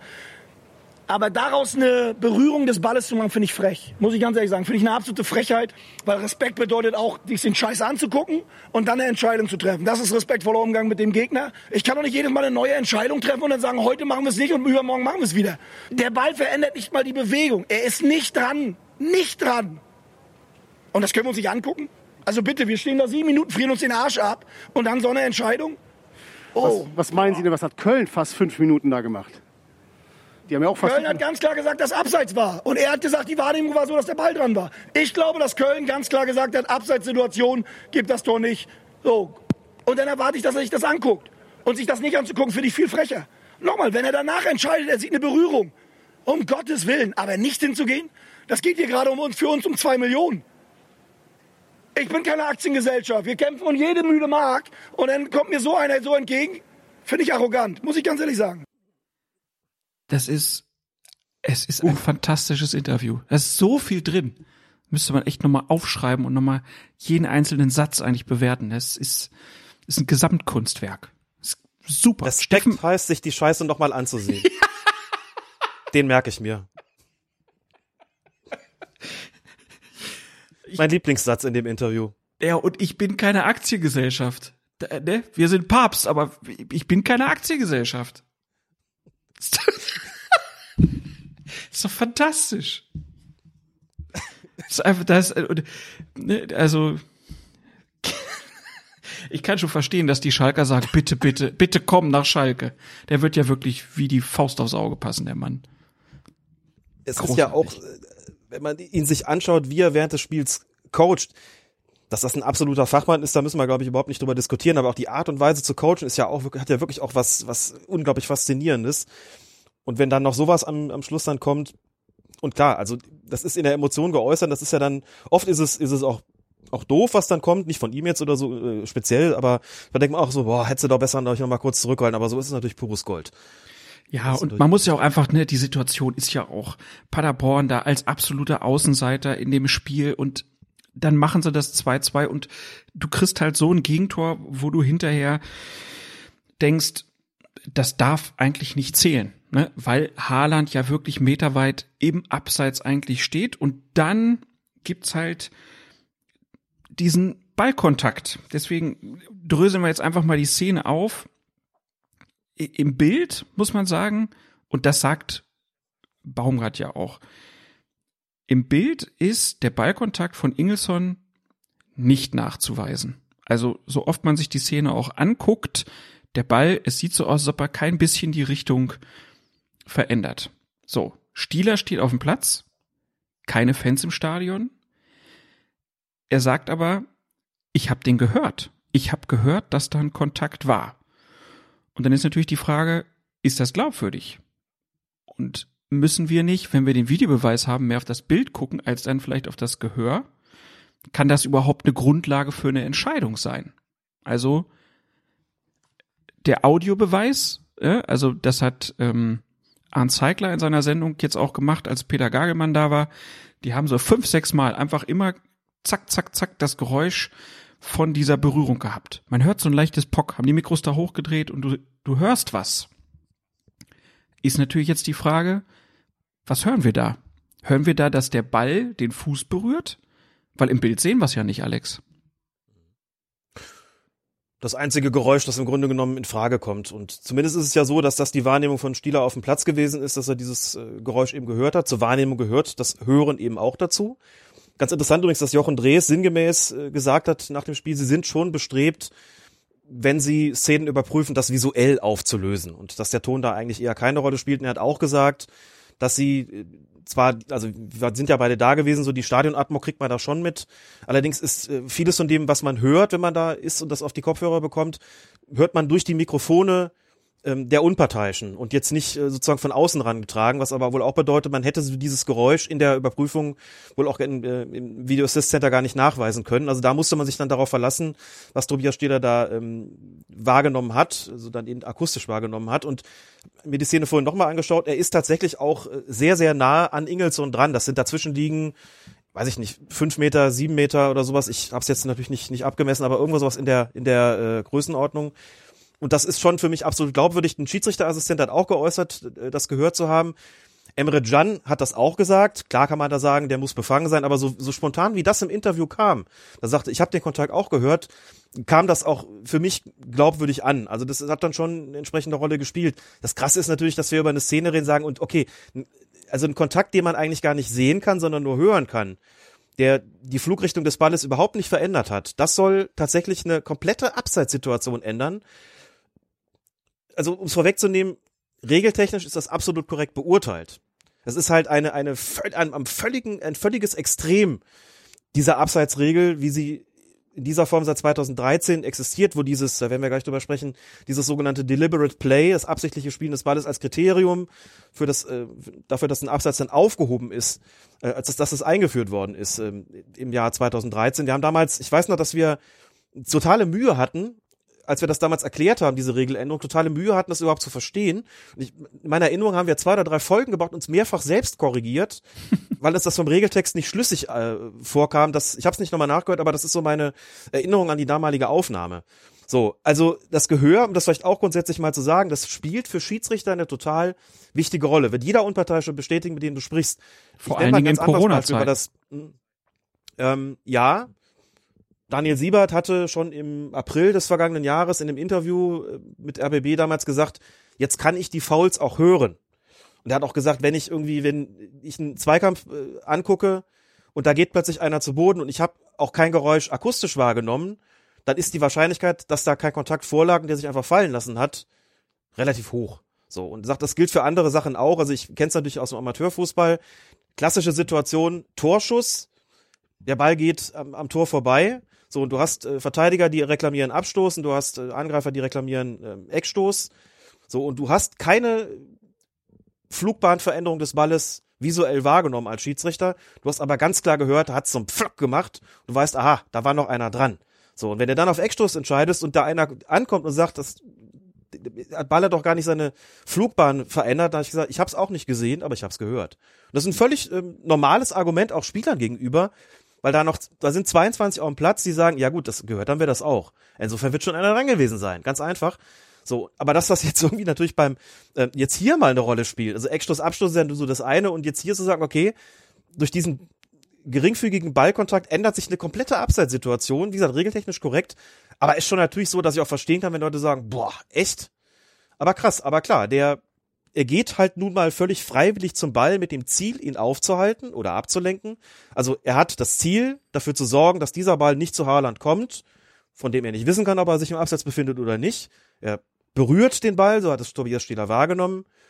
Damit wird aus, wird, ist das ein absichtliches Spielen des Balles auch wenn die Berührung nur minimal war. Und das verändert dann die Situation von strafbares Abseits Horland zu Abseits aufgehoben. Und damit war das Tor regulär. Ähm, wenn man jetzt einen kleinen Schritt zurück macht, sagt, was sollte denn, was soll denn so grundsätzlich der Sinn eigentlich sein, diese Abseitsregeln? Das ist ganz, ganz wichtig. 2013 ist das eingeführt worden. Dieses, also der Klassiker ist ja so, ne, ähm, Verteidiger geht zum Kopfball, nehmen wir das mal als Beispiel, köpft den nach hinten, wo er seinen Torwart vermutet.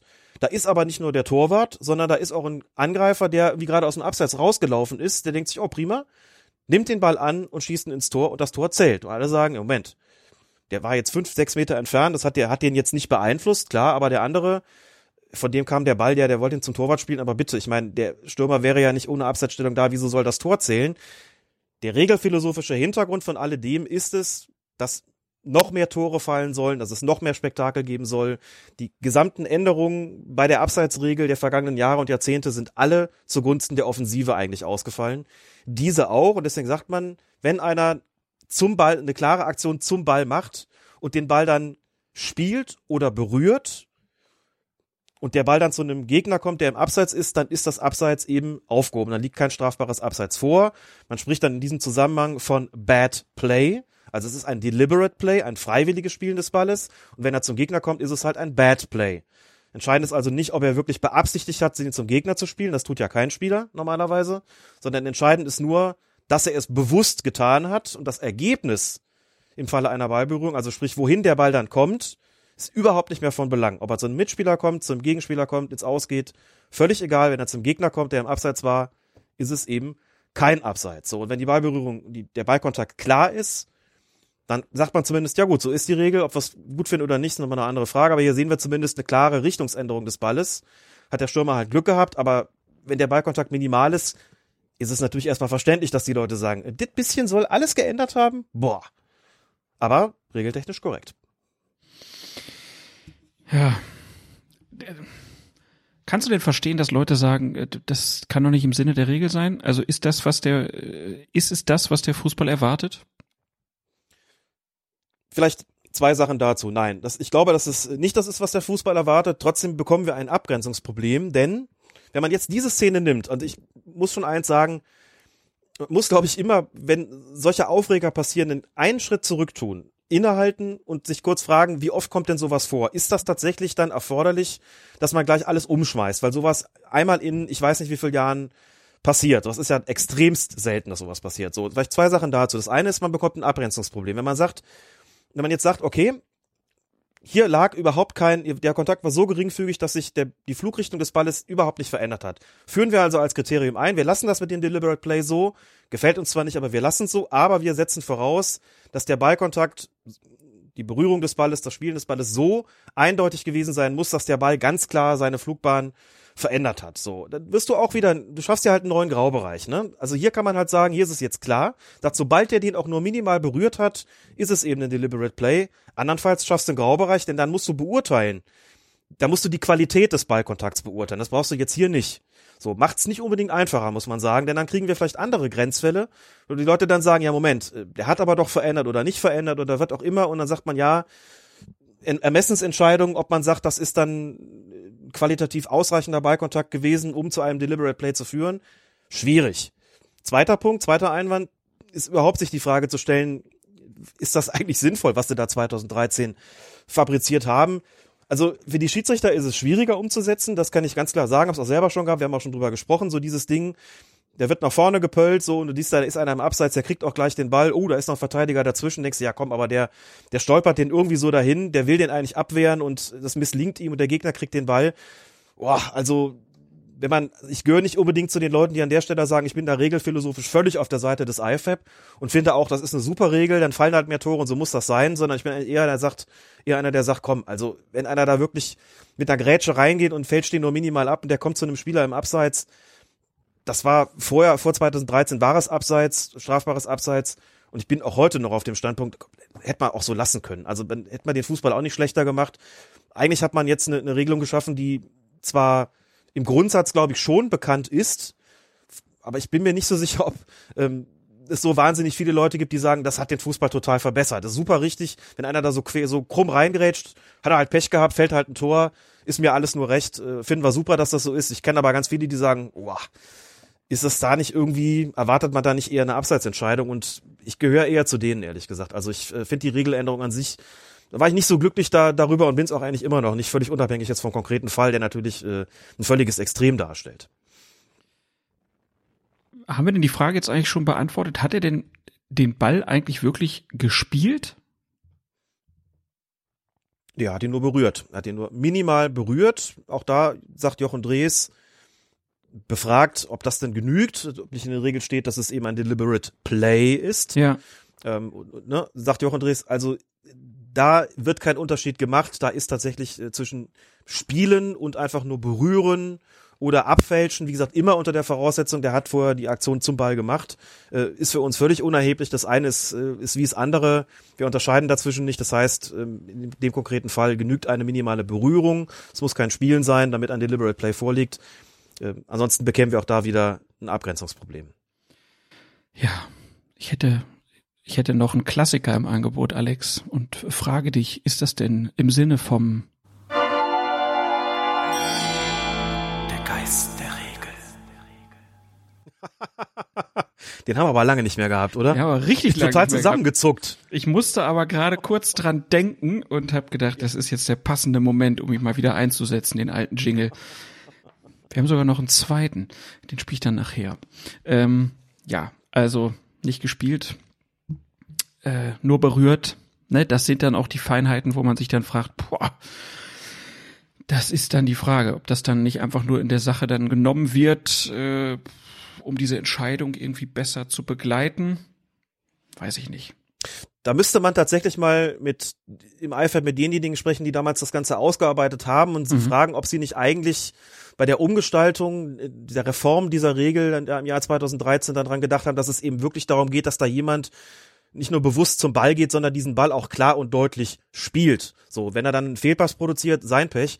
Und wenn man die, die Szene vorspielt, ob man nicht sagt, sag mal, ist das wirklich eigentlich, habt, habt ihr an solche Situationen auch gedacht, dass einfach nur der Ball abgefälscht wird? Oder habt ihr wirklich an ein Spielen gedacht und nur sozusagen nicht präzise genug formuliert oder die Auslegung nicht zu, äh, präzise genug in die Richtung gelenkt, dass sie sagt, nein, das muss auch in, eine Form von Ballkontakt sein, dass man wirklich sagt, also der wird auch, dieser Kontakt wird auch klar und deutlich vorgenommen und hier geht's nicht um irgendwelche Streiftreffer. Kann sogar sein, dass man da sagt, boah, an sowas haben wir nicht gedacht und das entspricht unserer Ansicht nach vielleicht auch nicht dem vielbeschworenen Geist der Regeln. Das, äh, das vermag ich nicht zu sagen. regeltechnisch, wie gesagt, korrekt, aber dass man da auch mal einen Einwand formuliert und sagt, Abgrenzungsprobleme sind uns egal, das kann einfach nicht sein. Was der da gemacht hat, hat überhaupt nichts an der Situation verändert und das dann zugrunde zu legen und zu sagen, ja komm, also Haaland hätte so oder so den Ball bekommen, der hat doch gar nichts gemacht eigentlich. Also muss es doch eigentlich strafbares Absatz sein. Das kann ich als, als ähm, zumindest als regelphilosophisches Argument oder fußballphilosophisches Argument besser gesagt schon nachvollziehen, keine Frage. Dann kommen wir nochmal auf Steffen Baumgart zurück. Der hat sich ja vor allen Dingen eigentlich darüber aufgeregt, dass sich Stieler das nicht nochmal angeguckt hat. Hast du eine Erklärung, warum? Das hat ja ewig gedauert. Mhm. Warum man dann nicht einfach sagt, ich gehe jetzt einfach mal raus und hinterher sage ich, ich hab's gehört. Man sieht's zwar nicht, aber ich hab's gehört. Und deswegen bleibe ich bei der Entscheidung. Nach allem, was man weiß, hat die Kommunikation von Schiedsrichter zu Videoassistent folgendermaßen ausgesehen. Also das entnehme ich jetzt diversen ähm, Medienberichten, hat die so ausgesehen, dass Stieler kommuniziert hat, habe einen Ballkontakt wahrgenommen, akustisch wahrgenommen, sollte sich dann herausstellen, dass Haaland tatsächlich im Abseits gewesen ist, und das, das war der Fall, liegt aus meiner Sicht ein deliberate Play vor. Und damit ist das Abseits aufgehoben. So, und dann guckt man natürlich, also wenn es dann abseits, also im Prinzip musst du natürlich nur nach dem, äh, nach dem Ballkontakt gucken. Ähm, also zumindest in der Theorie, ne, wenn man sagt, wenn, wenn es diesen Ballkontakt nicht gegeben hat, dann guckt man nach dem Abseits und wenn es ihn gegeben hat, ist es eh völlig egal, ob dem Abseits stand oder nicht, dann, dann liegt es ja eh nicht mehr vor, dann ist es ja eh aufgehoben. So, das hat Stieler kommuniziert. Insofern war es eine Schwarz-Weiß-Entscheidung. Es ging also nur darum, tja, und jetzt kommt da der entscheidende Punkt. Es ging nur darum, nicht mal irgendwie zu belegen, dass es diesen Ballkontakt gab, sondern die Bilder hätten die äh, Wahrnehmung von Tobias Stieler klar und deutlich widerlegen müssen. Es geht ja darum, hat er einen klaren und offensichtlichen Fehler in seiner Wahrnehmung, äh, mit, seinem Urteil auf der Grundlage seiner Wahrnehmung fabriziert. Das heißt, man muss ihn schon widerlegen. Es gibt immer Leute, die dann sagen, wieso nicht im Zweifel für den Angeklagten? Nur sagen, der Angeklagte ist weniger der Spieler, sondern in dem Moment eher der Schiedsrichter, dem man quasi nachweisen muss, da falsch gehandelt zu haben. Das ist nicht gelungen. Das hat dann offensichtlich eben auch die, die Länge dieses, äh, dieses Checks begründet, weil die natürlich auch sich immer, immer wieder die Bilder angeschaut haben. Ich bild mir ja ein, nach dem fünften, sechsten Mal, wenn man das sieht, dann doch irgendwo so eine minimale Änderung der Flugbahn zu sehen. Aber das kann auch mir mein, das Gehirn vorgaukeln. Da äh, bin ich überhaupt nicht sicher. Haben gesagt, wir können das nicht, äh, nicht widerlegen. Wenn du eine akustische Wahrnehmung hast, dann können wir es erst recht nicht widerlegen. Also äh, gehen wir da nicht dran. Abseitsstellung war es, äh, dann ist ja dann noch unerheblich, äh, ob sie gab oder nicht, aber es, sie lag wohl offensichtlich auch vor. Ähm, und haben dann halt gesagt, gut, damit ist das Ding für uns durch. Also, und weil es eben eine Schwarz-Weiß-Nummer war, ging es nur noch um die das Urteil sozusagen des, des Videoassistenten, kann der das jetzt klar und eindeutig widerlegen. Hat sich Tobias Stieler gesagt, okay, wir haben gesagt, nein, können wir nicht widerlegen, damit ist für mich der Fall durch. Schwarz-Weiß-Entscheidung, VAR only, wie es im Protokoll heißt, und damit brauche ich auch nicht an den Monitor zu gehen, da sehe ich ja sowieso nichts. Ähm, was mir das belegt, ähm, beziehungsweise dann sehe ich halt, ich äh, habe mich offensichtlich nicht, äh, habe mich nicht klar und offensichtlich geirrt. So, und hören tue ich auch nichts. Und insofern ist es für mich äh, vollkommen irrelevant, was da für Bilder laufen ich glaube, dass das der Grund war, warum Stieler dann zu Baumgart gegangen ist und ihm das erklärt hat. Ich weiß nicht, wie es dir ging, als du es gesehen hast. Ich habe ja vor der Glotze gesessen und gedacht, der Holland steht doch im Absatz. Was brauchen die denn so lange? Ist das wirklich so knapp? Und als er dann rausging, um es dem Baumgart zu erklären, war mir in dem Moment klar, da muss noch was anderes gewesen sein. Wir reden ja offensichtlich nicht über das, was alle gesehen haben. Direkter Pass zu Holland, Tor, aber Abseits, sondern der erklärt ihm irgendwas. Und die Fetzen, die ich mitbekommen habe, waren also, ich dachte, ah, da war irgendein Deliberate Play dazwischen. Dann kam die Wiederholung und ich habe erst gedacht, von wem denn? Und dann nach der vierten, fünften dachte ich mir, ah, es ist Ingelsson. Den hat er also gemeint.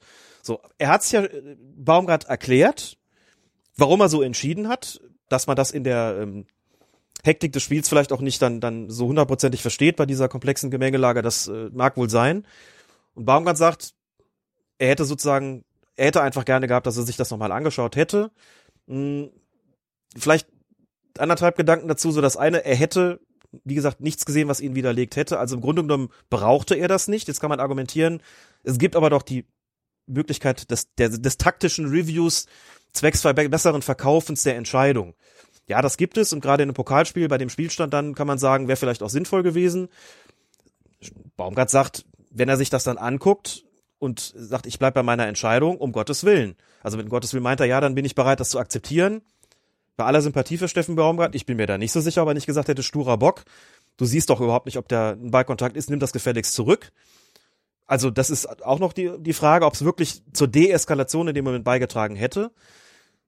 Was ich aber gut gefunden hätte, wäre gewesen, Tobias Stieler ist ein, ein rhetorisch unheimlich gewandter Mensch und auch, auch jemand, der sich in den Medien wirklich in der Regel gut verkaufen kann. Ich meine, ich kann zwar einerseits verstehen, dass er sich vielleicht gedacht hat, ey, ich habe hier eine richtige Entscheidung getroffen und jetzt soll ich mich auch noch für richtige Entscheidungen rechtfertigen. Ne? Sonst kommen sie immer zu uns, wenn, wenn wir eine falsche getroffen haben oder eine strittige und sagen, was ist hier los gewesen? Jetzt mache ich was richtig und jetzt soll ich mich auch erklären, sehe ich nicht ein. Also, weiß nicht, ob er das gedacht hat, aber es könnte da so gewesen sein. Auf der anderen Seite, warum eigentlich das nicht nur Steffen Baumgart erklären, sondern sich einfach vor die Kamera stellen, anschließend sagen, ich sage Ihnen mal kurz, was ich Steffen Baumgart erklärt habe. Und dann sage ich Ihnen als nächstes, warum ich nicht mehr an den Monitor gegangen bin, weil ich der Meinung gewesen wäre, es hätte nichts deeskaliert, ich habe es ihm erklärt, die Bilder haben es nicht gezeigt, dass es einen Kontakt gab, sie haben mich aber auch nicht widerlegt. Fall durch, ist eine Schwarz-Weiß-Entscheidung, deswegen habe ich darauf verzichtet. Tut mir leid, äh, wenn da Missstimmung aufgekommen ist. So sind die Regeln, ich habe sie umzusetzen, ich hatte eine korrekte Wahrnehmung. Das kann man ähm, auch hören, wenn man die Regler hochzieht. Und deswegen habe ich so gehandelt und nicht anders. Und ich glaube, damit hätte er vielleicht eine, ein bisschen Luft rausnehmen können. Müssen da keine Medienberater spielen, was das betrifft, oder keine, keine Schiedsrichterberater in, in Medienangelegenheiten, aber wäre vielleicht ganz gut gewesen. Warum eigentlich nicht? So gab es dann hinterher eine Erklärung vom DFB, die das auch deutlich gemacht hat, dass es richtig war und warum es richtig war. Review, oh, ich weiß nicht. Also wenn wenn Steffen Baumgart wirklich beruhigt hätte, ja, dann hat es vielleicht taktische Gründe gegeben, aber weder regeltechnisch noch, noch äh, vom Erkenntnisgewinn her war das nötig. Deswegen ich eigentlich so denke so. Hm, ja gut, Steffen Baumgart guckt sich ja die Bilder an, ne, hat er ja gesehen und sagt dann, das ändert nichts daran. Ne? Wir haben jetzt die Bilder und äh, das ist ein Fehler. Die Bilder zeigen mir, es ist ein Fehler gewesen. Es ist eine Süff. So. Der Stieler macht halt aus meiner Sicht, und ich sehe mich ja als Medienberater heute, ähm, macht da wirklich den, den großen Fehler, dass er, wie du es ja sagst, wenn man nach diesem Regeltext hier, hier geht und nach der Bewertung, die da jetzt äh, diskutiert wurde hinterher, er macht zwei Sachen richtig. 94. Minute, Jöllenbeck verhindert das Dortmunder Tor und gibt Strafstoß. 95. Er kennt die Regel seit 93, das wollte ich nämlich auch nochmal sagen, dass ganz viele da vom Fernseher gesessen haben und es überhaupt nicht verstanden haben. Und du warst einer der wenigen, die das dann äh, wenigstens erklären konnte. Fand ich auch irgendwie ein bisschen bezeichnend. Ähm, auch äh, mit Blick auf äh, Kolleginnen und Kollegen, das hätte man schon äh, erkennen können. Ich habe es zum Glück gar nicht gesehen. Das muss ich auch mal dazu sagen. Ich habe mir das dann ganz in Ruhe später angeguckt, nachdem ich merkte, auf Twitter geht die Post ab, habe ich es mir angeguckt, vorher schön im Among Us gezockt, wer es kennt, fantastisches Spiel, manchmal besser als irgendwie so komische Fußballspiele. Ähm, und habe mir das dann in Ruhe gegeben und konnte herzhaft über Steffen Baumgart lachen, äh, konnte auch die ganze Aufregung, die um die Szene war, dann locker verfolgen und habe mir das dann angeguckt und habe dann gedacht, ich gucke mir das jetzt so in Ruhe an und ich lese die ganzen Nachrichten und es wird nicht nachvollziehbar, so richtig. Man hat es auch gemerkt, wie lange du jetzt erzählt hast, was Stieler wohl, äh, was die Beweggründe und so sind. Und äh, da glaube ich halt wirklich, äh, zeigt sich auch nochmal, dass das etwas ist, was man vielleicht eingeführt hat, um mehr Tore zu äh, machen, äh, mehr Tore zu sehen, um die Offensive zu stärken. Aber die Akzeptanz, wenn das dann solche Ausmaße annimmt, ne, wo man sich das anguckt und sich denkt, der ist doch klar im Abseits und der verändert doch da auch nicht groß was, ne, dann muss man sagen, muss an der Regel vielleicht nochmal was getan werden. Natürlich haben wir die Situation, wir werden ja gleich über eine ähnliche Szene nochmal sprechen äh, oder einen ähnlichen Regelkontext sprechen. Ähm, das ist eine besondere Situation, dass das so aufeinander trifft, aber dann wird's halt komplett unverständlich. Und dann muss man vielleicht das nochmal klarer fassen. Hätte, glaube ich, nichts geschadet, denn wir haben ja ja tatsächlich einfach einen Sonderfall in der Regel oder kann man sagen, also ein Sonderfall des Deliberate Play eigentlich, und dass es halt kein klares Spielen war, sondern nur eine minimale Berührung. Und äh, wenn man merkt, dass sozusagen ein nicht geringer Teil der, der Fußballinteressierten, der Zuschauer, der Fans so darauf reagiert, dass er sagt, okay, hat sich gar nichts geändert an der Flugbahn des Balles. Wie kann das dann das Abseits aufheben? Dann ist das, denke ich, schon erklärungsbedürftig, so selten es eben auch vorkommt. Man sagt, Leute, wir können es auch nicht ändern. Die Regelung gibt es seit 2013. Wir haben jetzt hier einen absoluten Extremfall gehabt, der kommt in 100 Jahren einmal vor, so irgendwas, irgendwas in der Art. Aber warum es regeltechnisch korrekt war, erklären wir euch jetzt irgendwie kurz mal. Und äh, wir müssen es umsetzen, wir können es halt auch nicht ändern. Ich habe es akustisch wahrgenommen. Ich stand direkt daneben oder bin direkt daneben gelaufen. Äh, für mich irgendwie kein Zweifel. Ich habe der Regeln, den Regeln Geltung zu verschaffen und äh, nicht erstmal nicht zu beurteilen, ob ich das sinnvoll finde oder nicht da hätte nicht viel dazu gehört. Es ist ja dann DFB-seitig danach auch erfolgt, aber wie gesagt, das wäre, ich hätte es schön gefunden bei Tobias Stieler, einfach weil er wirklich auch gut reden kann und ich sicher bin, er hätte es gut erklärt, verständlich erklärt ähm, und dadurch auch gewinnen können. Also da sind wir wieder an dem Punkt, also selbst wenn man, wenn ich es verstehen könnte, wenn er sich gedacht haben sollte, ich treffe hier richtige Entscheidung, muss mich dafür rechtfertigen, so sagen, ja gut, aber jetzt ähm, kann man es ja, man kann es ja auch umdrehen und sagen, ja, ähm, das ist richtig gewesen, verstehen viele aber nicht, ist ja richtig gewesen. Sag mal kurz, warum du so gemacht hast. Hast das ja richtig gemacht. Ist doch gut. Du musst vorsichtig sein, Alex. Ne? Du hast jetzt gesagt, so eine Szene haben wir einmal in 100 Jahren. Erinner dich, vorletzte Sendung sag ja, ja. ich, na mit Handspiel war ja nix. Du hast vollkommen recht. Das nennt man Jinxen, ne? Ja. Ich habe gedacht, das könnte nur Peter Ahrens, aber ich kann es scheinbar auch. Ja, man beschwört es herauf. Ja. Das ist mal Ding, was sich lohnt, was man da noch alles heraufbeschwören könnte, aber Einige haben natürlich auch gesagt, du sagst ja auch, der, der, der Stieler könnte sowas rhetorisch erklären, nach dem Spiel. Äh, aber das wäre natürlich die perfekte Situation gewesen, wo sich ein Schiedsrichter hinstellt und es halt nicht nur Steffen Baumgart erklärt, sondern Mikrofon und sagt, ich habe das so gehört, deswegen ist er nicht im Abseits, Tor zählt. Dann hätte man die ganze Diskussion ja auch eingefangen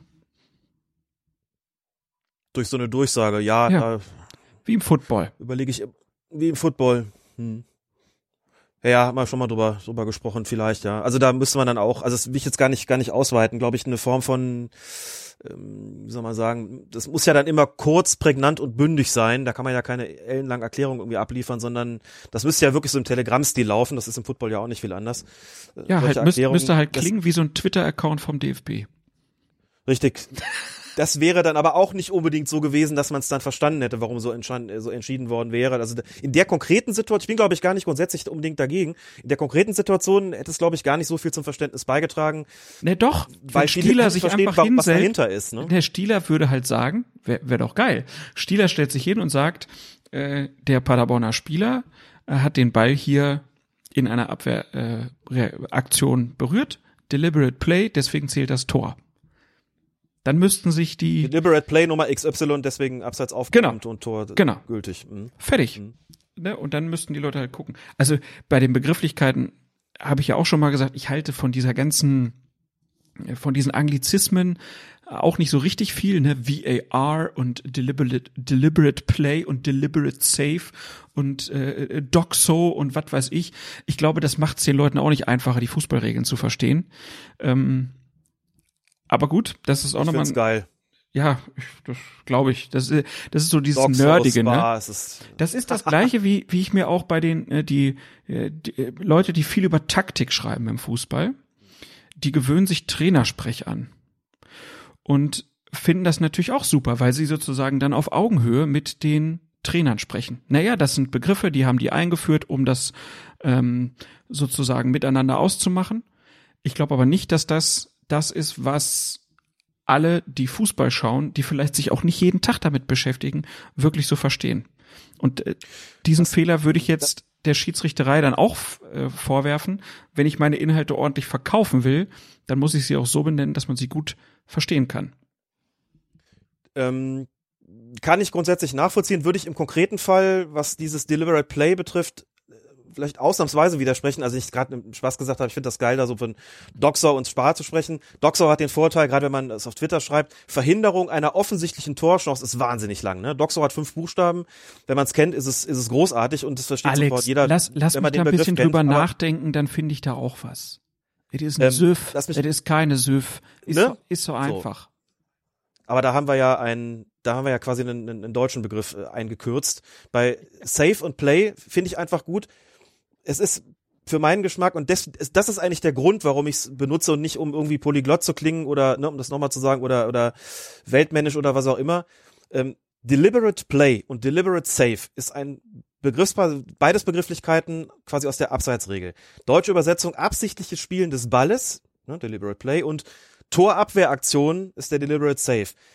Die sind auch schon von, von der Wortverwandtschaft her nicht ähnlich und sie sind ziemlich umständliche und auch nicht ganz exakte Umschreibungen dessen, worum es eigentlich geht. Die anderen sind knackiger, prägnanter, präziser. Daran kann man was klar machen, auch wenn ich einsehe, dass die Leute jetzt so ein bisschen so, wird Deliberate Play, Deliberate Save noch nie gehört, aber werden gleich zu einem Fall kommen, wo es ja um so ein Deliberate Save ging oder geht und da auch klar machen, wenn man die beiden Begriffe kennt, kann man sie auch gut voneinander scheiden und auch die Situationen dann voneinander trennen. Und weil das so ist, bin ich ein absoluter Freund dieser beiden Begrifflichkeiten und benutze sie lieber als die deutsche Übersetzung oder die deutsche Entsprechung. Ähm, Gerade das absichtliche Spielen des Balles führt auch im konkreten Fall ziemlich in die Irre, äh, wie wir gesehen haben, denn der hat den nicht gespielt und Absicht, naja, da sagen viele, aber doch nicht ge geplant irgendwie dahin. Ja, darum geht's auch nicht und das macht es schwierig. Also es muss immer, Anglizismen sind, sind für mich weder ähm, ein Wert an sich noch, noch, oder, oder so eine Attitüde, die man irgendwie unbedingt haben muss, sondern wenn sie zweckmäßig sind, wenn sie etwas präziser auf den Punkt bringen, finde ich es sinnvoll, sie zu verwenden und wenn es äh, irgendwie auch anders geht und äh, man auch irgendwelche Sprachbarrieren da nicht, ähm, nicht aufbauen möchte, dann ist es sinnvoll, Begrifflichkeiten zu benutzen, die halt auch die verstehen, die des Englischen nicht mächtig sind. Das kommt immer drauf an, finde ich.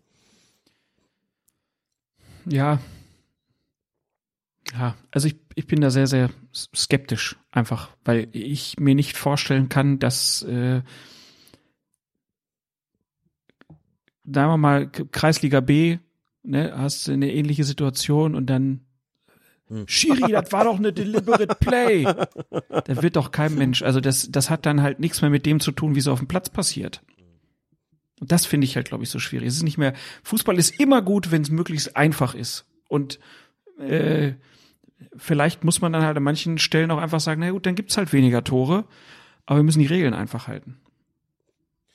Ja und nein, auch da ohne das jetzt auswalzen zu können, aber den Eindruck brachte kürzlich schon mal jemand, das war auch, glaube ich, auf, auf Twitter, sagte so, das muss, wir müssen die Abseitsregel wieder vereinfachen. Ich habe, das war ein bisschen polemisch zugegeben, gesagt, das letzte Mal, als die Abseitsregel wirklich einfach war, was das Ergebnis davon war, kannst du dir angucken, wenn du Videos aus den 80ern guckst. Ne? Mit Abseitsfallen und allem Pipapo. Langer Hafer nach vorne, einer drin, zack, ging der Wimpel hoch, so, ne? Ganz einfach. So, da ist nichts mit Deliberate Play und Safe gewesen, nichts mit neuer Spielsituation, gar nichts. Da ist auch nicht groß mit Passiv und Aktiv oder jedenfalls nicht ähm, in der heutigen Form. So, aber das hat, das war schlechter Fußball, der da rausgekommen ist und deswegen hat man es geändert. Man hat es dann. Du, ich will jetzt äh, auch nicht äh, Passiv und Aktiv feiner ziseliert, weg, weg drücken, mhm. ne? Ähm, ich ich glaube, ne? Also das ist jetzt nicht, das, das ist ja gar keine Einfacher Frage. heißt nicht unbedingt besser, das wollte ich damit sagen. Ja, nein, nein, aber ähm, wenn man halt merkt, ne, und das sind ja Extremfälle hier, dass die nicht mehr nachvollziehbar sind und dass die Begrifflichkeiten vielleicht auch nicht so deutlich sind, dann muss man halt an bestimmten Punkten noch irgendwann auch dann sagen, okay, dann, dann gehen wir wieder einen Schritt zurück. meine, die Handspielregel ist das beste Beispiel. Ne? Die haben sie auch so verkompliziert mittlerweile, dass keiner sie mehr ähm, so richtig, ja, nicht mehr so richtig weiß, wie es läuft. Ne? Du hast die Regel ja selber schon mal einen Vorschlag gemacht, äh, Februar 2019, wie man sie einfacher fassen könnte. Ähm, das wäre doch bei allen Regeln möglich, dass man sagt, okay, klappt so nicht so richtig, Müssen wir uns nochmal angucken. Müssen wir einfacher machen. Ist halt nur die Frage, ist das jetzt nur ein deutsches Problem oder haben wir solche Fälle in anderen Ländern auch? Weil wir ja alle wissen, die Regeln werden ja international gefasst. Ja, aber äh, ich glaube, die Akzeptanz von dem, was wir jetzt hier haben, die ist halt schwierig. Ne? Und wenn man, äh, nehmen wir das Beispiel ruhig mal, dein Vorschlag äh, zum Thema Handspiel war ja dass man einfach sagt, grundsätzlich gibt es einen indirekten Freistoß, wo das Handspiel stattfand und dann gibt es drei Ausnahmen. Ne? Offensichtliche Torchance wird verhindert, führt zum Strafstoß, selbst wenn es außerhalb des Strafraums geschieht, äh, weil man halt auch sagt, naja, das ist sonst äh, zu wenig, wenn ein indirekter Freistoß nur kommt, dann würde man absichtliche Handspiele fördern. Ausnahme zwei beim Handspiel, durch das ein klares Tor verhindert wird, etwa durch einen Spieler auf der Torlinie, gibt's technisches Tor, wie beim Eishockey. Tor zählt also. Und Ausnahme drei, wenn der Arm oder die Hand eines Abwehrspielers klar erkennbar gezielt vom Angreifer angeschossen wird, geht das Spiel weiter. So wie beim Handball. Also, das sind ja Sachen, die kann ich mir, das, das kann ich schnell erzählen und dann funktioniert das. Und ich habe das Gefühl, dass es einfach alles so komplex ist im Moment, dass es schwer nachvollziehbar wird. Und durch den VAR wird's noch komplexer und noch weniger nachvollziehbar, weil alle ja denken, na ja, die haben doch jetzt die Bilder, dann kann man das doch eins zu eins miteinander vergleichen. Sehr regelphilosophisch gerade, ich weiß, aber. Ja, klar, natürlich, aber das, die, also beim Handspiel, die, der Vorschlag ging ja in die Richtung, sozusagen den gordischen Knoten dadurch zu zerschlagen, indem man von der Beurteilung von, von Haltung oder Absicht oder was auch immer weggeht und Genau. sozusagen sagt, okay, man macht, äh, man mindert den Ermessensspielraum darum, dass man mal ausnahmsweise nicht sozusagen bei der, bei der Bewertung ansetzt, sondern bei der Spielfortsetzung oder bei der, bei der sogenannten spieltechnischen Ahndung. Man sagt, ist immer indirekter Freistoß bei jedem Kontakt, außer in ganz klar definierten Ausnahmefällen und versucht man dadurch sozusagen den Ermessensspielraum so ein bisschen einzuengen, ähm, was aber auch Nachteile hat. Aber klar, das, das war so der Versuch, das so ein bisschen, bisschen zu vereinfachen. Ansonsten Wir packen deinen Spiegelartikel teilweise nochmal in die Shownotes. Genau, wir machen das mit rein. Ansonsten ist es so, auch Lutz Wagner hat das so ein bisschen, bisschen bemängelt, ähm, jetzt im, im Kicker-Interview. Es hat einfach eine Vielzahl von Regeländerungen gegeben seit 2016 und äh, es ist gar nicht mal nur die, die Komplexität, sondern es ist teilweise auch die schiere Anzahl, die dazu geführt hat, dass sich das viele gar nicht mehr so merken ähm, können und dass Konflikte auf dem Platz, aber auch mit dem Publikum vielleicht äh, daraus resultieren, dass äh, viele nicht mehr mitkommen, was Regeländerungen betrifft und dann auch korrekte Entscheidungen des Schiedsrichters kritisieren, weil sie der Meinung sind, das muss jetzt falsch gewesen sein, dass man sagt, ah nee, ist 2017 geändert worden oder 18 oder 19 oder 20. Ähm, wenn man also das von, dem- von dem Gremium, dem lange Jahre ja der, der Ruf vorauseilte, stockkonservativ zu sein, das stimmt so schon ganz lange nicht mehr. Und die Vielzahl an Änderungen, die auch für die Schiedsrichter schwer zu fassen sind. Ne? Also da kommen schon, habe ich auch schon mal erzählt, kommen schon auch oft äh, Beschwerden oder auch verzweifelte Gesichter, wenn man den, die Regeländerung erklärt. Leute sagen, Gnade, setzt doch mal wenigstens ein paar Jahre damit aus, damit wir das verarbeiten können. Oder meine Lehrarbeit in Köln besteht auch zu einem nicht geringen Teil darin, immer wieder die Änderungen der letzten Jahre aufzugreifen und zu vermitteln, um deutlich zu machen, hier ähm, versucht das sozusagen zu verinnerlichen. Also da ist schon das eine oder andere passiert, was es den Schiedsrichtern schwerer gemacht hat und wo man vielleicht auch fragen muss, ist das, hat das den Fußball wirklich besser gemacht? Ähm, insbesondere mit Blick darauf, dass es eben dann nicht mehr allgemeinverständlich ist, aber trotzdem nochmal umgekehrt, nicht alles, was einfacher ist, ist auch unbedingt besser. Also manchmal muss man vielleicht einfach gucken, wie man das da äh, in richtiger Weise hält. Und manchmal wird man vielleicht auch von der Änderung überrascht, was sie dann für, für Auswirkungen dann ähm, hervorbringt. Wie jetzt im Falle des Deliberate Play, so eine Aktion wie bei dem Pokalspiel in Dortmund, man sagt, boah, das äh, war das wirklich noch gemeint, das ist davon noch abgedeckt? Klar, kann man drüber diskutieren. Gut, dann gehen wir doch mal zum nächsten Beispiel. Da ähm, spielte dann weiterhin auch im Achtelfinale des DFB-Pokals Jan Regensburg gegen den ersten FC Köln und ja, auch an diesem Pokaltag kommt es zu einer kuriosen Abseitssituation. In der 39. Minute schlagen die Regensburger den Ball nach einem Eckstoß der Kölner aus dem Strafraum. Es kommt daraufhin an der Strafraumgrenze zu einer Mischung aus Torschuss und Hereingabe. Wieder wird der Ball geklärt, aber er landet ganz außen beim Eckstoßschützen Duda, der den Ball in den Strafraum flankt, wo Benno Schmitz ihn ins Tor köpft. Schiedsrichter Robert Hartmann gibt den Treffer, aber der VAR schaltet sich ein, er moniert ein Abseits, woraufhin der Referee das Tor ohne Review annulliert. Erst sind alle ein bisschen ratlos. Die zweite Klärungsaktion des äh, Regensburger, da fragt man sich, war das nicht ein ganz klares Deliberate Play? Viel klarer als am Abend zuvor in Dortmund. Nein, sagt der Schiedsrichter Robert Hartmann. Wir hören uns mal seine Erklärung an, wenn ich die jetzt finde. Wo ist er? Da. Abwehr des Regensburger Spielers handelt sich um eine sogenannte Torabwehrreaktion, so steht es im Regelwerk. Und eine Torabwehrreaktion, das kann man vergleichen mit einem Torhüter, hebt das Abseits nicht auf, sondern da bleibt die vorherige Abseitsposition bestehen. Und deswegen musste man nach Rücksprache mit den Kollegen in Köln das Tor annullieren. Und das blieb beim 2 zu 1.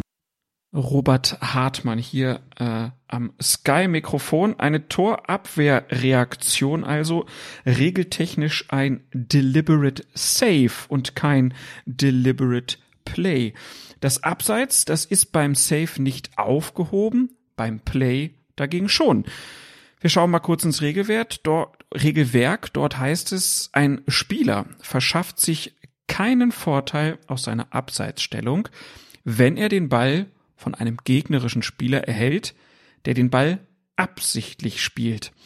Es sei denn, es handelt sich dabei um eine absichtliche Abwehraktion eines gegnerischen Spielers. Eine Abwehraktion liegt dann vor, wenn ein Spieler einen Ball, der ins oder sehr nah ans Tor geht, mit irgendeinem Körperteil außer mit den Händen, Armen abwehrt oder abzuwehren versucht. Klingt kompliziert und Horst Held, Geschäftsführer des ersten FC Köln, der hat es dann auch nicht so wirklich verstanden, wie er am nächsten Tag zugibt. Natürlich äh, auf dem Weg in die Kabine in, der Halbzeit als auch äh, vor Beginn der zweiten Halbzeit, auch nach dem Spiel mit dem Schiedsrichter äh, unterhalten, mit dem Schiedsrichter gespannt. Die haben mir das versucht zu erklären. Ähm, das muss man ihnen ähm, ähm, nachsagen, dass sie sich Mühe gegeben haben, mir das zu erklären. Ich habe mir auch Mühe gegeben, es zu versuchen zu verstehen, verstehe es aber heute immer noch nicht. Horst hält also komplett ratlos und man muss sagen, es wird dann noch besser. Via Twitter verkündet nämlich die Schiedsrichterkommission der Elite-Referees nach dem Spiel korrekte Entscheidung, weil deliberate safe. Einige Tage Später, wir haben es vorhin schon mal angesprochen, widerspricht dann DFB-Chef Lehrwart Lutz Wagner im Kicker. Er sagt, ob in Regensburg ein Deliberate Safe vorlag, ist Auslegungssache. Man konnte sehen, dass der Ball am Tor vorbeigegangen wäre und dass hinter dem Verteidiger, der den Ball gespielt hat, noch weitere standen, die auch hätten eingreifen können. Das spricht nach meiner Auffassung gegen eine Torabwehraktion und damit für kein Abseits und Weiterspielen. Man sieht also, selbst innerhalb der Schiedsrichterführung ist man sich uneins und das kommt ja auch nicht alle Tage vor. Und deshalb äh, fragen wir doch einfach mal unseren Experten, lieber Alex, wie siehst du es? Ist das richtig so? Und wieso benutzt Fußball Deutschland weiterhin die englischen Begriffe äh, oder benutzt sie plötzlich, die wir schon seit Jahren verwenden?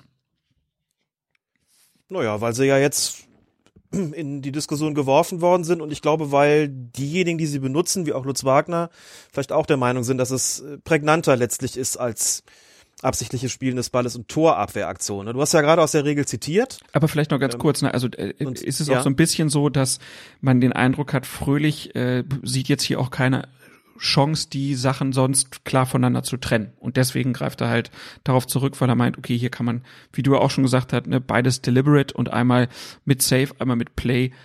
Das kriegt man dann schon auseinander gerechnet. Genau, die Freiwilligkeit ist bei beiden gegeben, sozusagen nur ähm, auch an unterschiedlichen Stellen des Spielfeldes. Also ich sehe es ähm, ganz klar so wie Lutz Wagner. Das ist vielleicht auch nicht ganz überraschend, gerade so unter, unter Lehrwarten ist man da sich dann vielleicht in, gewissermaßen eher schon mal äh, eher schon mal einig meine, ich kann ja sagen, wie es am Mittwochabend war, als ich das gesehen habe. Ähm, es war mir relativ schnell klar, die nehmen das Tor zurück und ich habe die Szene noch mal gesehen und dachte so, warte mal, ist das, was haben sie denn da, wieso haben sie das Tor jetzt zurückgenommen? Okay, der steht im Abseits. Habe echt einen Moment gebraucht, um das, um das nachzuvollziehen. Und dann gedacht, okay, es kann nur eine Erklärung geben. Und das ist die, die haben tatsächlich eine Torabwehraktion, also ein Deliberate Save gesehen. Dann habe ich versucht, mich daran zu erinnern, also habe den Regeltext dann nochmal nachgelesen, wie ich das dann immer mache, ob ich da irgendwie vielleicht ein Detail übersehen habe. Da steht dann auch so, das äh, dreht sich halt um eine, ähm, um eine, um eine Aktion, bei der der Ball äh, ans Tor oder ziemlich nahe ans Tor gekommen wäre oder sogar ins Tor äh, gegangen wäre. Hatte Lutz Wagner auch noch so im Ohr aus dem Gespräch mal, wo er gesagt hatte, die, die Abwehraktion selbst muss schon auch in ziemlicher, in, also in, in unmittelbarer Nähe des Tores eigentlich stattfinden. Ähm, also was dann einfach bedeutet, so acht Meter vor der Kiste, diese Aktion da gewesen ist, da das ist mir eigentlich ein bisschen weit weit weg und dann muss man mal gucken, wie der Ball, das ich habe ja was ja vorhin auch gesagt, so eine Mischung aus Torschuss und Hereingabe, also ohne die Berührung wäre der mehrere Meter am Tor vorbeigeflogen. Da würde ich schon mal bezweifeln, dass das überhaupt sowas war wie ein Torschuss, der wäre am Tor vorbeigeflogen. Hinter dem Regensburger Spieler, da stehen eben noch welche, die auch noch hätten eingreifen können. Also ich habe hier einfach keine keine Torabwehraktion gesehen. Der hat da nicht den Ball so rausgeschlagen, äh, weil er damit ein, sozusagen ein Tor verhindern wollte. Das wirkte für mich überhaupt nicht so. Ähm, und dann habe ich gedacht, wenn das eben nicht der Fall ist, und es ist ja vollkommen klar zu sehen, dass der hier nicht irgendwie angeschossen wird, schuldlos, sondern der geht ja auch klar zum Ball und spielt den Ball. Das heißt, deliberate ist es auf jeden Fall gewesen, was er da gemacht hat, der Regensburger Abwehrspieler. Ich muss nur sagen, ist es deliberate safe, Torabwehraktion, würde ich sagen, nein, es spricht für mich deutlich mehr dagegen. Wenn es das nicht ist, dann ist es eigentlich ein deliberate Play, mit dem das Abseits eben aufgehoben wäre. Und ich meine, dass das die richtige Entscheidung gewesen wäre. Sprich, das Tor hätte Bestand behalten sollen, meine ich. Also würde mich da Lutz Wagner ausdrücklich anschließen. Dazu sagen, ich habe danach mit einigen Schiedsrichtern gesprochen, die im höherklassigen Amateurbereich pfeifen. Eine Minderheit, aber es gab sie, hat gesagt, für uns ist das auch eine Torabwehraktion gewesen. Wir haben die Entscheidung verstanden und finden sie korrekt oder zumindest vertretbar. Es hat andere gegeben, die gesagt haben, es ist glasklar falsch für uns, niemals eine Torabwehraktion, nichts spricht dafür, es ist ja nicht mal ein Torschuss gewesen. Verstehen wir nicht, warum diese Entscheidung auch noch sozusagen von offizieller Seite äh, gerechtfertigt worden ist. Liegt das dann daran, dass das es diese Szenen so selten gibt? Dass da so eine Uneinigkeit äh, besteht? wir sind im Grunde genommen, ja, zum einen das und zum anderen sind wir da auch wieder so ein bisschen im Randbereich. Also, wenn der Regensburger Spieler zwei Meter vor der eigenen Torlinie gestanden hätte und hätte einen Ball, der sonst, wo sonst jeder gesagt hätte, wenn der den nicht rauspöllt, dann landet der im Tor. Hätte jeder gesagt, ja klar, ist das eine Torabwehraktion. Genau wie der Torwart. Ne? Also eine Torwart-ähnliche Aktion, wenn er den dann raushaut und der kommt zu einem Spieler im Abseits, dann ist das Abseits nicht aufgehoben, sondern dann ist er eben strafbar im Abseits. Das ist genauso, wir kennen alle die Situation, Ball kommt aufs Tor, Torwart streckt sich und lenkt den Ball zu einem Spieler, der im Abseits steht, der schießt den Ball ins Tor, geht die Fahne hoch, klar, Tor abseits, äh, kein Tor abseits, versteht jeder. So, und jetzt musst du dir das Ganze nur auf einen Feldspieler übertragen und sagen, okay, was für eine Parade kann der denn mit dem Fuß machen? Dass man dann sagt, okay, wie gesagt, kurz vor dem eigenen Tor und eben den Ball abgelenkt, der sonst äh, ins Tor gegangen wäre oder zumindest sehr nah ans Tor gegangen wäre, da sagt jeder, jo, klar, das äh, ist eine Aktion wie im Prinzip wie, im, wie eine Torwartparade und damit ist das Abseits nicht aufgehoben. Aber wenn du jetzt auf die Szene schaust, das ist, boah, also ich würde ja persönlich sagen, das ist für mich eigentlich noch nicht mal im Grenzbereich, sondern ich würde einfach sagen, das ist keine Torabwehraktion und noch nicht mal wirklich äh, noch nicht mal wirklich Auslegungssache. Ich zögere jetzt, weil das ja, das ja doch ganz offensichtlich Auslegungssache ist, sonst käme man ja nicht zu unterschiedlichen Ergebnissen. Die Leute, mit denen ich gesprochen habe, die sich anderweitig geäußert haben, sind ja keine Menschen, die keine Ahnung haben, sondern sagen, wir legen das aus als Torabwehraktion. Ich würde sagen, nach allem, was ich gelernt habe, ist es das nicht. Ein Punkt ist aber tatsächlich sonnenklar und eigentlich nicht strittig. Das ist die, der Entscheidungsfindungsprozess im Zuge dieser, dieses Checks. Ähm, hier, also anders als in Dortmund, also da ist es eine Schwarz-Weiß-Situation gewesen, gab es einen Ballkontakt oder nicht? Da gibt's nur Ja oder Nein und nicht irgendwie ein Ermessen. Dass man dann sagt, dass dann Stieler sagt, ich gehe nicht raus, ist regeltechnisch zu vertreten. Das ist in Regensburg anders gewesen. Die Frage, ist das eine Torabwehraktion, ja oder nein? Das ist tatsächlich dann eine Auslegungssache, also eine subjektive Entscheidung. Die Abseitsstellung war klar von dem, von dem Duda. Die ist leicht nachzuweisen gewesen. Darum ging's nicht. Also das war keine, das ist keine Frage des, des, des On-Field-Reviews. Aber die Frage Torabwehraktion ja oder nein, das ist subjektiv. Und deswegen hätte Robert Hartmann rausgehen müssen. Und dass das nicht passiert ist, hat mich gewundert. Dass er nicht rausgeht, nicht rausgeschickt wird und sagt, pass auf, ähm, wir haben hier eine Torabwehraktion gesehen, aber das ist eben eine subjektive Frage. Wir empfehlen dir ein On-Field-Review. Komm mal raus und guckst dir an. Ich weiß nicht, wie Robert Hartmann dann entschieden hätte, wenn man sein Statement nach dem Spiel, und er hat sich ja geäußert, zugrunde legt. Dann muss man sagen, dann hätte er es offensichtlich auch so gesehen und auch so entschieden, wenn er am Monitor gewesen wäre. Ist also unter dem, äh, unter der Maßgabe sozusagen nichts verloren gegangen. Aber rein von den Regularien wäre es eigentlich ein Fall für ein klassisches On-Field-Review gewesen und deswegen war ich überrascht, dass das in der Situation nicht passiert ist und dass es nicht passiert ist, hängt vielleicht damit zusammen, dass die Situation auch für die für den Schiedsrichter und für die für, für den Videoassistenten so in so einem Bereich war, wo sie sagen, hm, seltenes, äh, seltenes Spektakel sozusagen, oder seltener Aspekt dieser Regelung und deswegen ist dann irgendwie auch ein Fehler passiert sozusagen im, in der Handhabung äh, der Regularien für den Videoassistenten. Du hast es jetzt im Prinzip schon angedeutet, aber ich will es jetzt nochmal ganz äh, klar sozusagen nachfragen. Wenn wir jetzt beide Szenen in Dortmund und in Regensburg nebeneinander liegen, in der einen Szene in Dortmund, da ist ein minimaler Kontakt, der das Abseits aufhebt. In Regensburg sorgt selbst ein klarer Kontakt, ein Fehlpass nicht dafür, dass das Abseits des Gegners null und nichtig wird. Da muss ich doch fragen, ist das denn der Geist der Regeln? Ist das in seinem Sinne? Ach, großartig wenn man die Szenen nebeneinander legt, wird man wahrscheinlich relativ wenig Leute finden, die, die sagen, das äh, ist, wirkt alles in sich rund und stimmig. So, dann wird man Leute finden, sagen, ja, ich kann es aber erklären und begründen, warum so entschieden worden ist und nicht anders. Im einen Fall hat's der reine Ballkontakt regeltechnisch halt ausgemacht. Im anderen Fall haben wir es mit dem Auslegungsfall zu tun. Man sagen kann, es spricht eigentlich mehr gegen die Entscheidung als für die Entscheidung, aber es bleibt trotzdem im, im, im Graubereich, im Auslegungsbereich. Insofern passt es. Aber wenn innerhalb von einem Pokalspiel dann zwei Tagen nacheinander zwei so eine Fälle passieren, du sagst, einmal haben wir Deliberate Play und einmal haben wir Deliberate Save. Dann haben wir aber beides, sagen wir mal, sind sozusagen qualitativ keine guten Beispiele um den Unterschied zwischen Deliberate Play und Deliberate Save zu erklären. Das ist dann konkret das, was mich als Lehrwart sozusagen unglücklich macht. Äh, wenn ich den Unterschied erklären will, ähm, ist das tatsächlich schwierig, das anhand dieser beiden Szenen zu tun, wo die eine völlig extrem ist und die andere einfach kein gutes Beispiel für eine Torabwehraktion. Dass man dann sagt, das passt nicht so wirklich zusammen, das, äh, also verstehe ich auch, dass Leute sagen, das Tor wird so, wird das gilt und das andere wird zurückgenommen, hätte es nicht irgendwie umgekehrt sein müssen kann ich schon natürlich fußballphilosophisch irgendwo nachvollziehen, auch wenn man es mit den Regeln irgendwie noch in Einklang bringen kann. Aber ähm, ich hätte ja gerne gesagt, ähm, Deliberate Save ist quasi ein Deliberate Play nahe am Tor. Also auf diese kurze Formel kann man den Unterschied, glaube ich, bringen. Deliberate Save ist ein Deliberate Play nahe am Tor, mit dem eben quasi ein Tor oder eine, ähm, ja, verhindert wird, dass der Ball ganz nah ans, ans, äh, ans Tor kommt oder eben ins Tor geht. Ähm, also die eine und dieselbe Aktion etwas weiter vom Tor weg wäre dann, würde dann anders beurteilt werden, wenn der Ball anschließend zum Spieler im Abseits kommt. Nur sind das beides keine guten Beispiele, um das zu erklären. Also passte, was das betrifft, natürlich nicht so zusammen und hat sicher die Verwirrung noch gesteigert dadurch, dass plötzlich neue Begriffe auftauchen, englische Begriffe auftauchen, auch wenn die Regel selbst nicht neu ist und das aber, sagen wir mal, nicht unbedingt Eingeweihte dann nicht so gut verstehen, weil sie sagen, seit wann ist das denn so? Und haben wir irgendwas übersehen und was soll das und ist das richtig so und ist das auch gut so und im, mit, mit den Regeln irgendwie so wirklich im Einklang und will man das so haben? Das, das war schon schwierig, das äh, muss man schon auch sagen, ja. Ich, ich äh, fand das jetzt ganz lustig, dass äh, ich ne, um eine Bitte, um eine klare, äh, knappe Antwort und dann sind es zweieinhalb Minuten. Das zeigt irgendwie auch ganz hm. deutlich, dass es es ja. ist es ist kompliziert und vielleicht ist es auch ein bisschen zu kompliziert im Moment.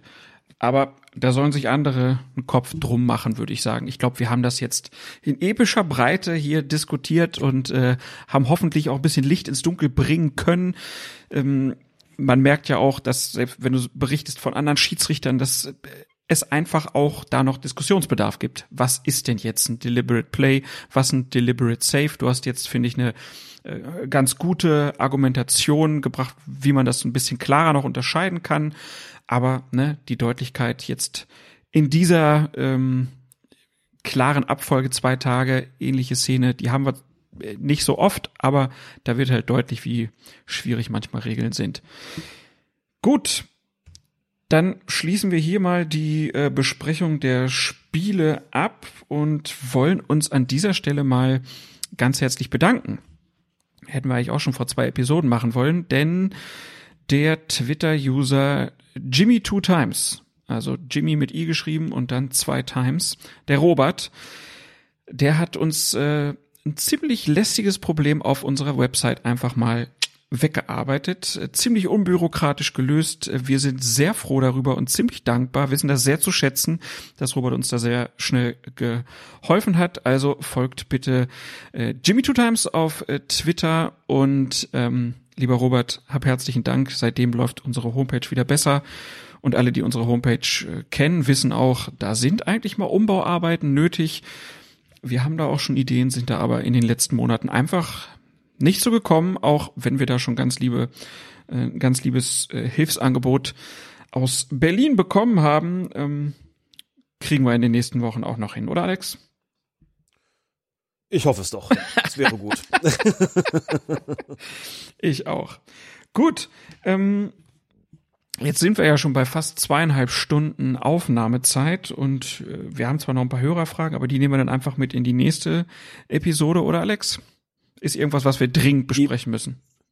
Ich, da mussten jetzt, müssen jetzt eh schon relativ viele Leute, glaube ich, äh, Geduld haben. Wir hoffen, wir haben sie, sie haben sie auch noch bis zur nächsten Episode. Wir haben ja momentan etwas äh, höhere Schlagzeilen, insofern müssen sie hoffentlich nicht ganz so lange warten, aber ich würde auch denken, angesichts der fortgeschrittenen Zeit, äh, heute ausnahmsweise, das heißt ausnahmsweise, haben wir die letzten Male ja auch nicht gemacht, keine Hörerfragen, wir kommen aber noch dazu, aber wir haben ja noch was anderes in petto. Ne, wir hatten ja, ja, wir haben noch was anderes in petto, aber eigentlich habe ich auch gedacht, das schaffen wir jetzt diesmal locker, weil wir ja die letzten beiden Mal haben wir die komplette Rückrunde äh, im Prinzip äh, mal aufgenommen, äh, die komplette Hinrunde äh, aufgenommen und naja, dann passiert sowas. Müssen wir halt ein bisschen mehr reden, kritisieren und pipapo.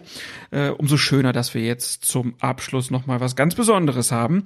Auch etwas, worauf der Autor schon etwas äh, länger wartet.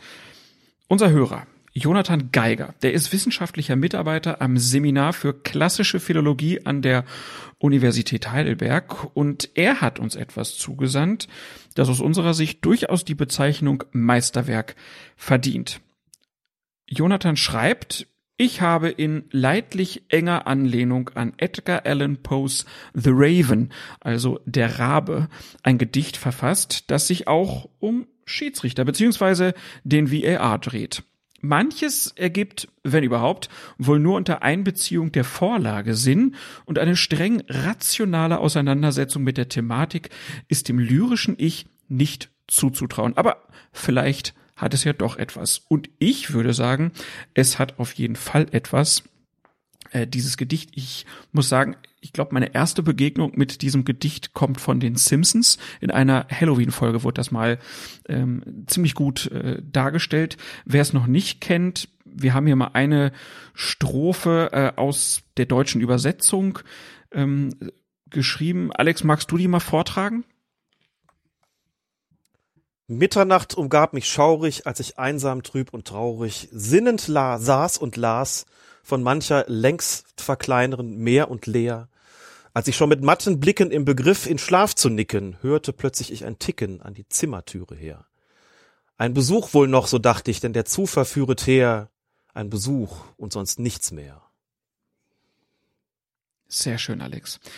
Die dies also das Original, damit ihr mal ein bisschen äh, Eindruck von dem Sound des Originalgedichts habt, wenn ihr es noch nicht kennt, von Edgar Allan Poe, ein absoluter Meister seines Fachs. Und jetzt äh, kommt die Adaption von Jonathan Geiger. Gibt es da eigentlich eine Überschrift zu, Alex? Es gibt, soweit ich weiß, keinen Titel. Ich habe extra nochmal gesucht und keinen gefunden, aber mh, mm, wir könnten das Gedicht, nein, ich meine, ich nehme vielleicht zu viel vorweg, wenn ich jetzt eine Idee für den Titel okay, sage. Dann, dann werden wir das, jetzt, was, dann werden wir das jetzt einfach mal ohne ähm, Titel erstmal vortragen, damit wir nicht zu viel verraten und ähm, bedanken uns an dieser Stelle ganz herzlich über die Zusendung und der Alex, der beginnt. Jetzt alle ganz ruhig sein. Ich weiß nicht, wann ich das letzte Mal ein Gedicht aufgesagt habe, aber. Ja, aber Gedichte sind total in, wird sogar bei äh, der Vereidigung von äh, US-Präsidenten vorgetragen und hat dann eine Riesenöffentlichkeit. Also ich, wir sind da total im Trend. Gedichte sind so in wie Twitch.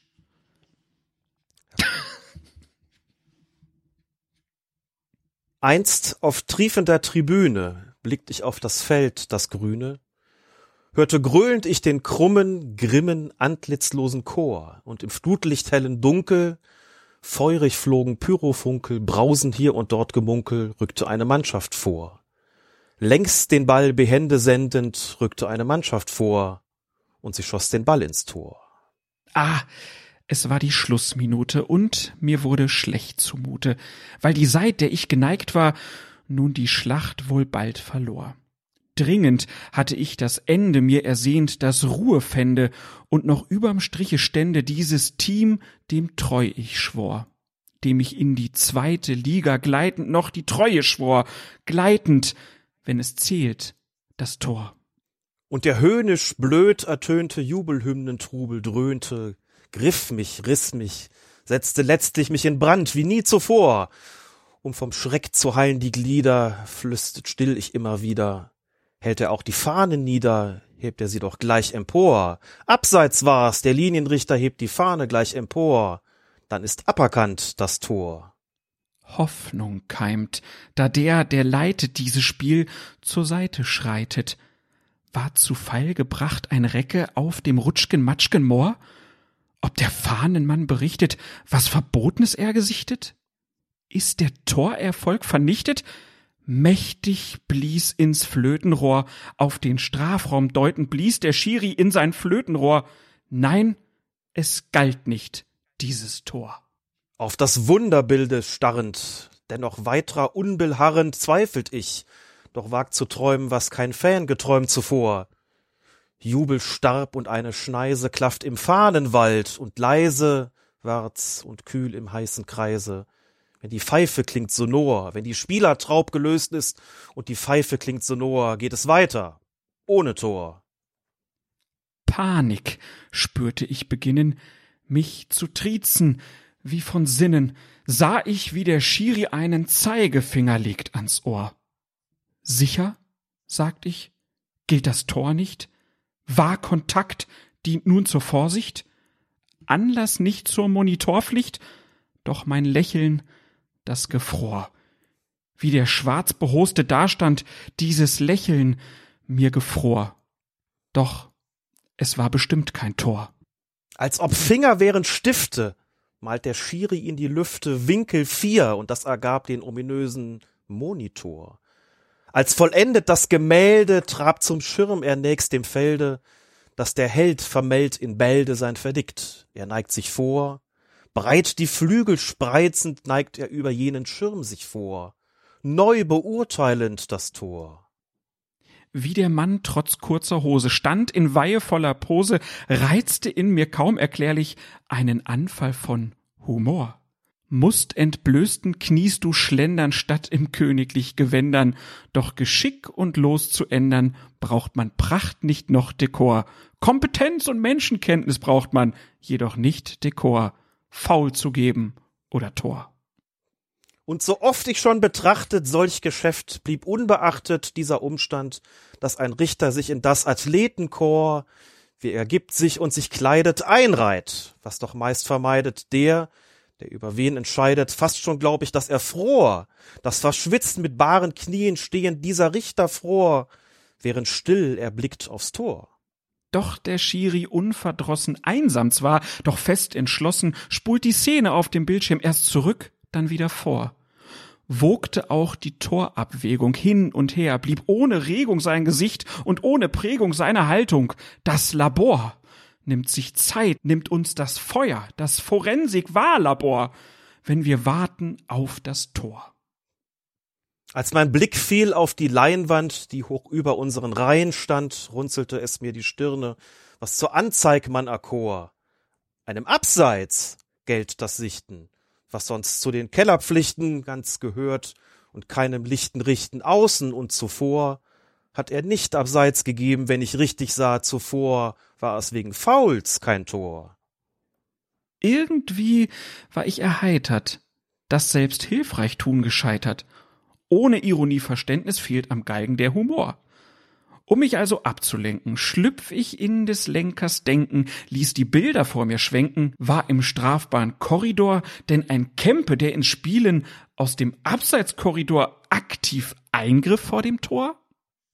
Dies versucht ich zu ergründen. Und was außerdem könnt münden in des Treffers Aberkennung, denn so schwebte es mir vor, dies im Geist auf der Geraden, zwischen ehern Balustraden stand ich und versucht den Schaden abzuwenden, und im Ohr wähnt ich schon des Kölner Kellers Stimme, die sich bohrt ins Ohr und versprach, es war kein Tor. Doch da spürt ich auf den Wangen einen Hauch mich neu umfangen, dichte, düstre Lüfte drückten auf mich als ein Trauerflor.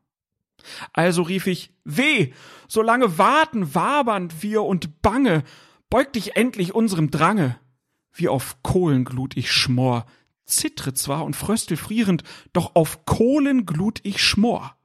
Sprach der Schiri, es war ein Tor. Schwarzprophet, Lakai des Bösen, ob du sprachst, wie dir so flößen, flüstern, ob du selbst entschieden, mag das Leibchen wie Fluor giftig gelb erstrahlen, schwelen Schwefeldämpf in deinen Seelen, Raben schwarz, die dich so quälen, dieser Hass, der in dir gor, rief ich, hat dich fehlen machen, oder was sonst in dir gor. Sprach der Schiri, es war ein Tor. Schwarzprophet, Lakai des Bösen, dienst gespenstisch nebulösen Kräften, eine unsichtbare Macht sich gegen uns verschwor. War es wirklich ein so rarer, unausleglich deutlich klarer, jeden kleinen zweifelsbarer Fehler? Wäre denn d'accord, rief ich. Jeder Fan? Und wäre auch der Fußballgott d'accord? sprach der Schiri. Es war ein Tor. Dieser Pfiff, der sei dein letzter, rief ich immer abgehetzter. Recht soll haben, doch recht rasch sein, damit er sich nicht verbohr, dieser Warr, der doch nur findet, was er will, und nun verschwindet, euch von unseren Plätzen windet, fliegt und hebt den Monitor mit hinfort, die Gaukelglotze, denn es lügt der Monitor, wenn du glaubst ihm, es war ein Tor. Unbewegt, mit festem Schritte, ging der Schiri Richtung Mitte und erklärte einem Rudel aus dem Reklamierressort, was er blickt, aus welch validen Gründen er nun so entschieden. Damit ward aus Ärger Frieden. Resigniert blick ich von hoher Staffel, nicht imstand zu ändern.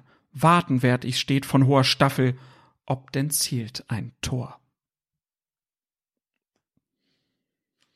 Wow. Schon Brett. Also man, man muss sich nochmal, glaube ich, die Dimension klar machen. Da nimmt jemand von Edgar Allan Poe, The Raven, der Rabe, und dichtet das sozusagen um. Das ist ja auch ein, ein, ein sprachliches Feuerwerk. Also ich bin immer noch völlig beeindruckt, wirklich völlig beeindruckt, was Jonathan Geiger da fabriziert hat. Und wenn man auch den Raben noch mal daneben liegt, also macht euch wirklich den Spaß und, äh, und schaut, schaut euch das mal an es, es ist wirklich ein Meisterwerk. Es ist nicht einfach vorzutragen. Das ist jetzt auch wirklich beide ein paar Mal auch gelesen. Und es erzählt ja wirklich auch eine großartige Geschichte.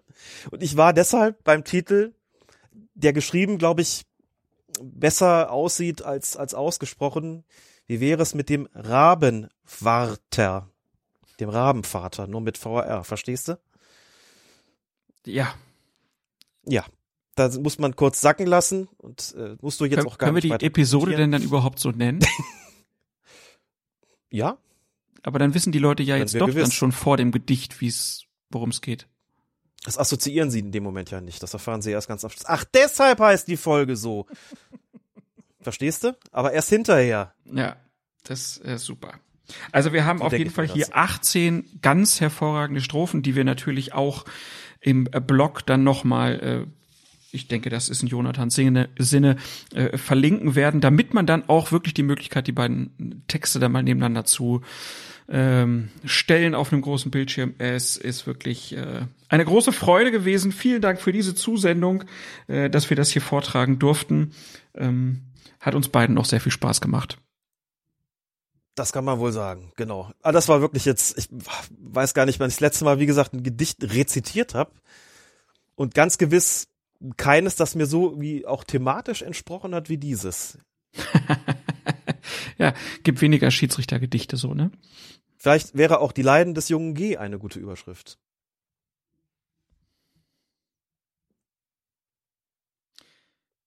Auch nicht schlecht. Der erste Vorschlag gefällt mir besser.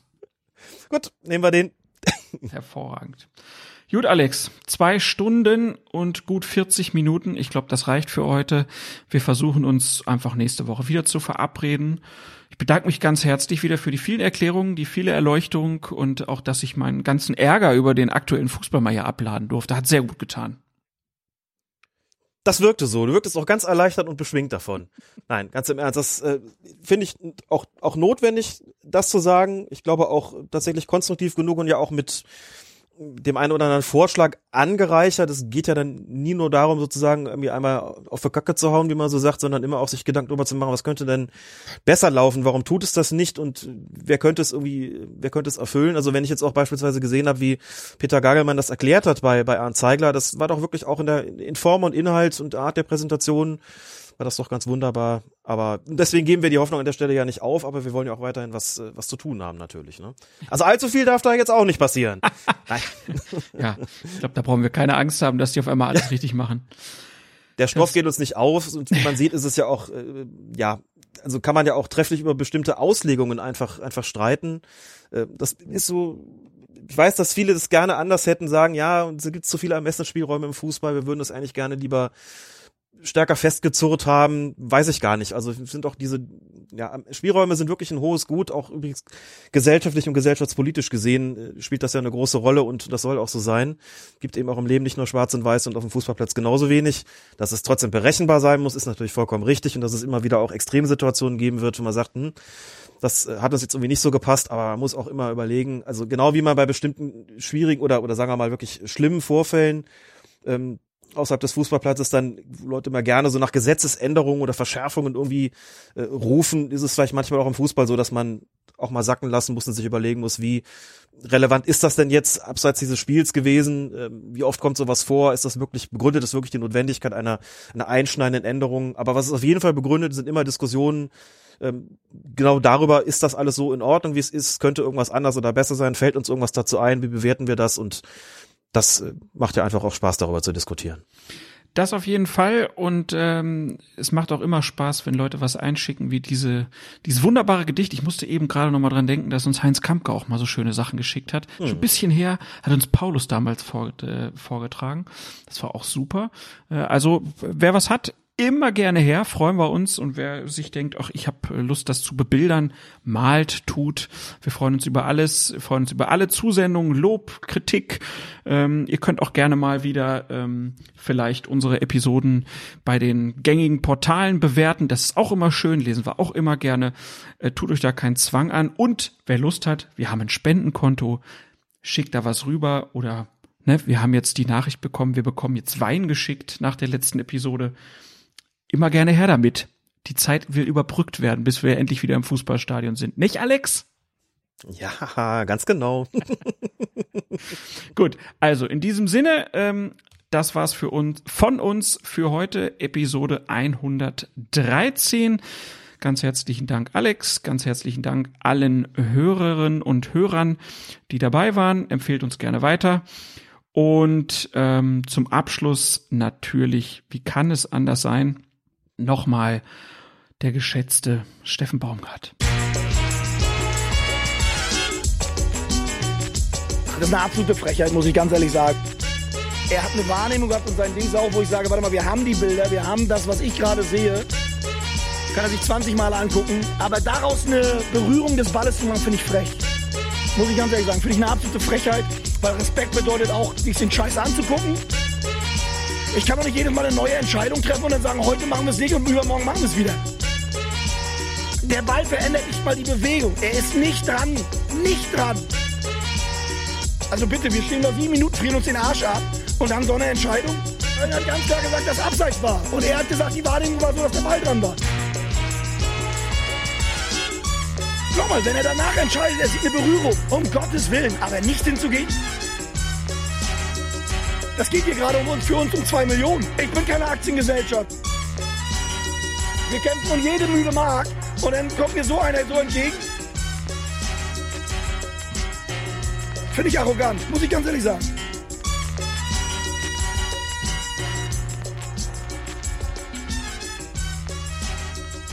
Colinas Erben, der Schiedsrichter-Podcast.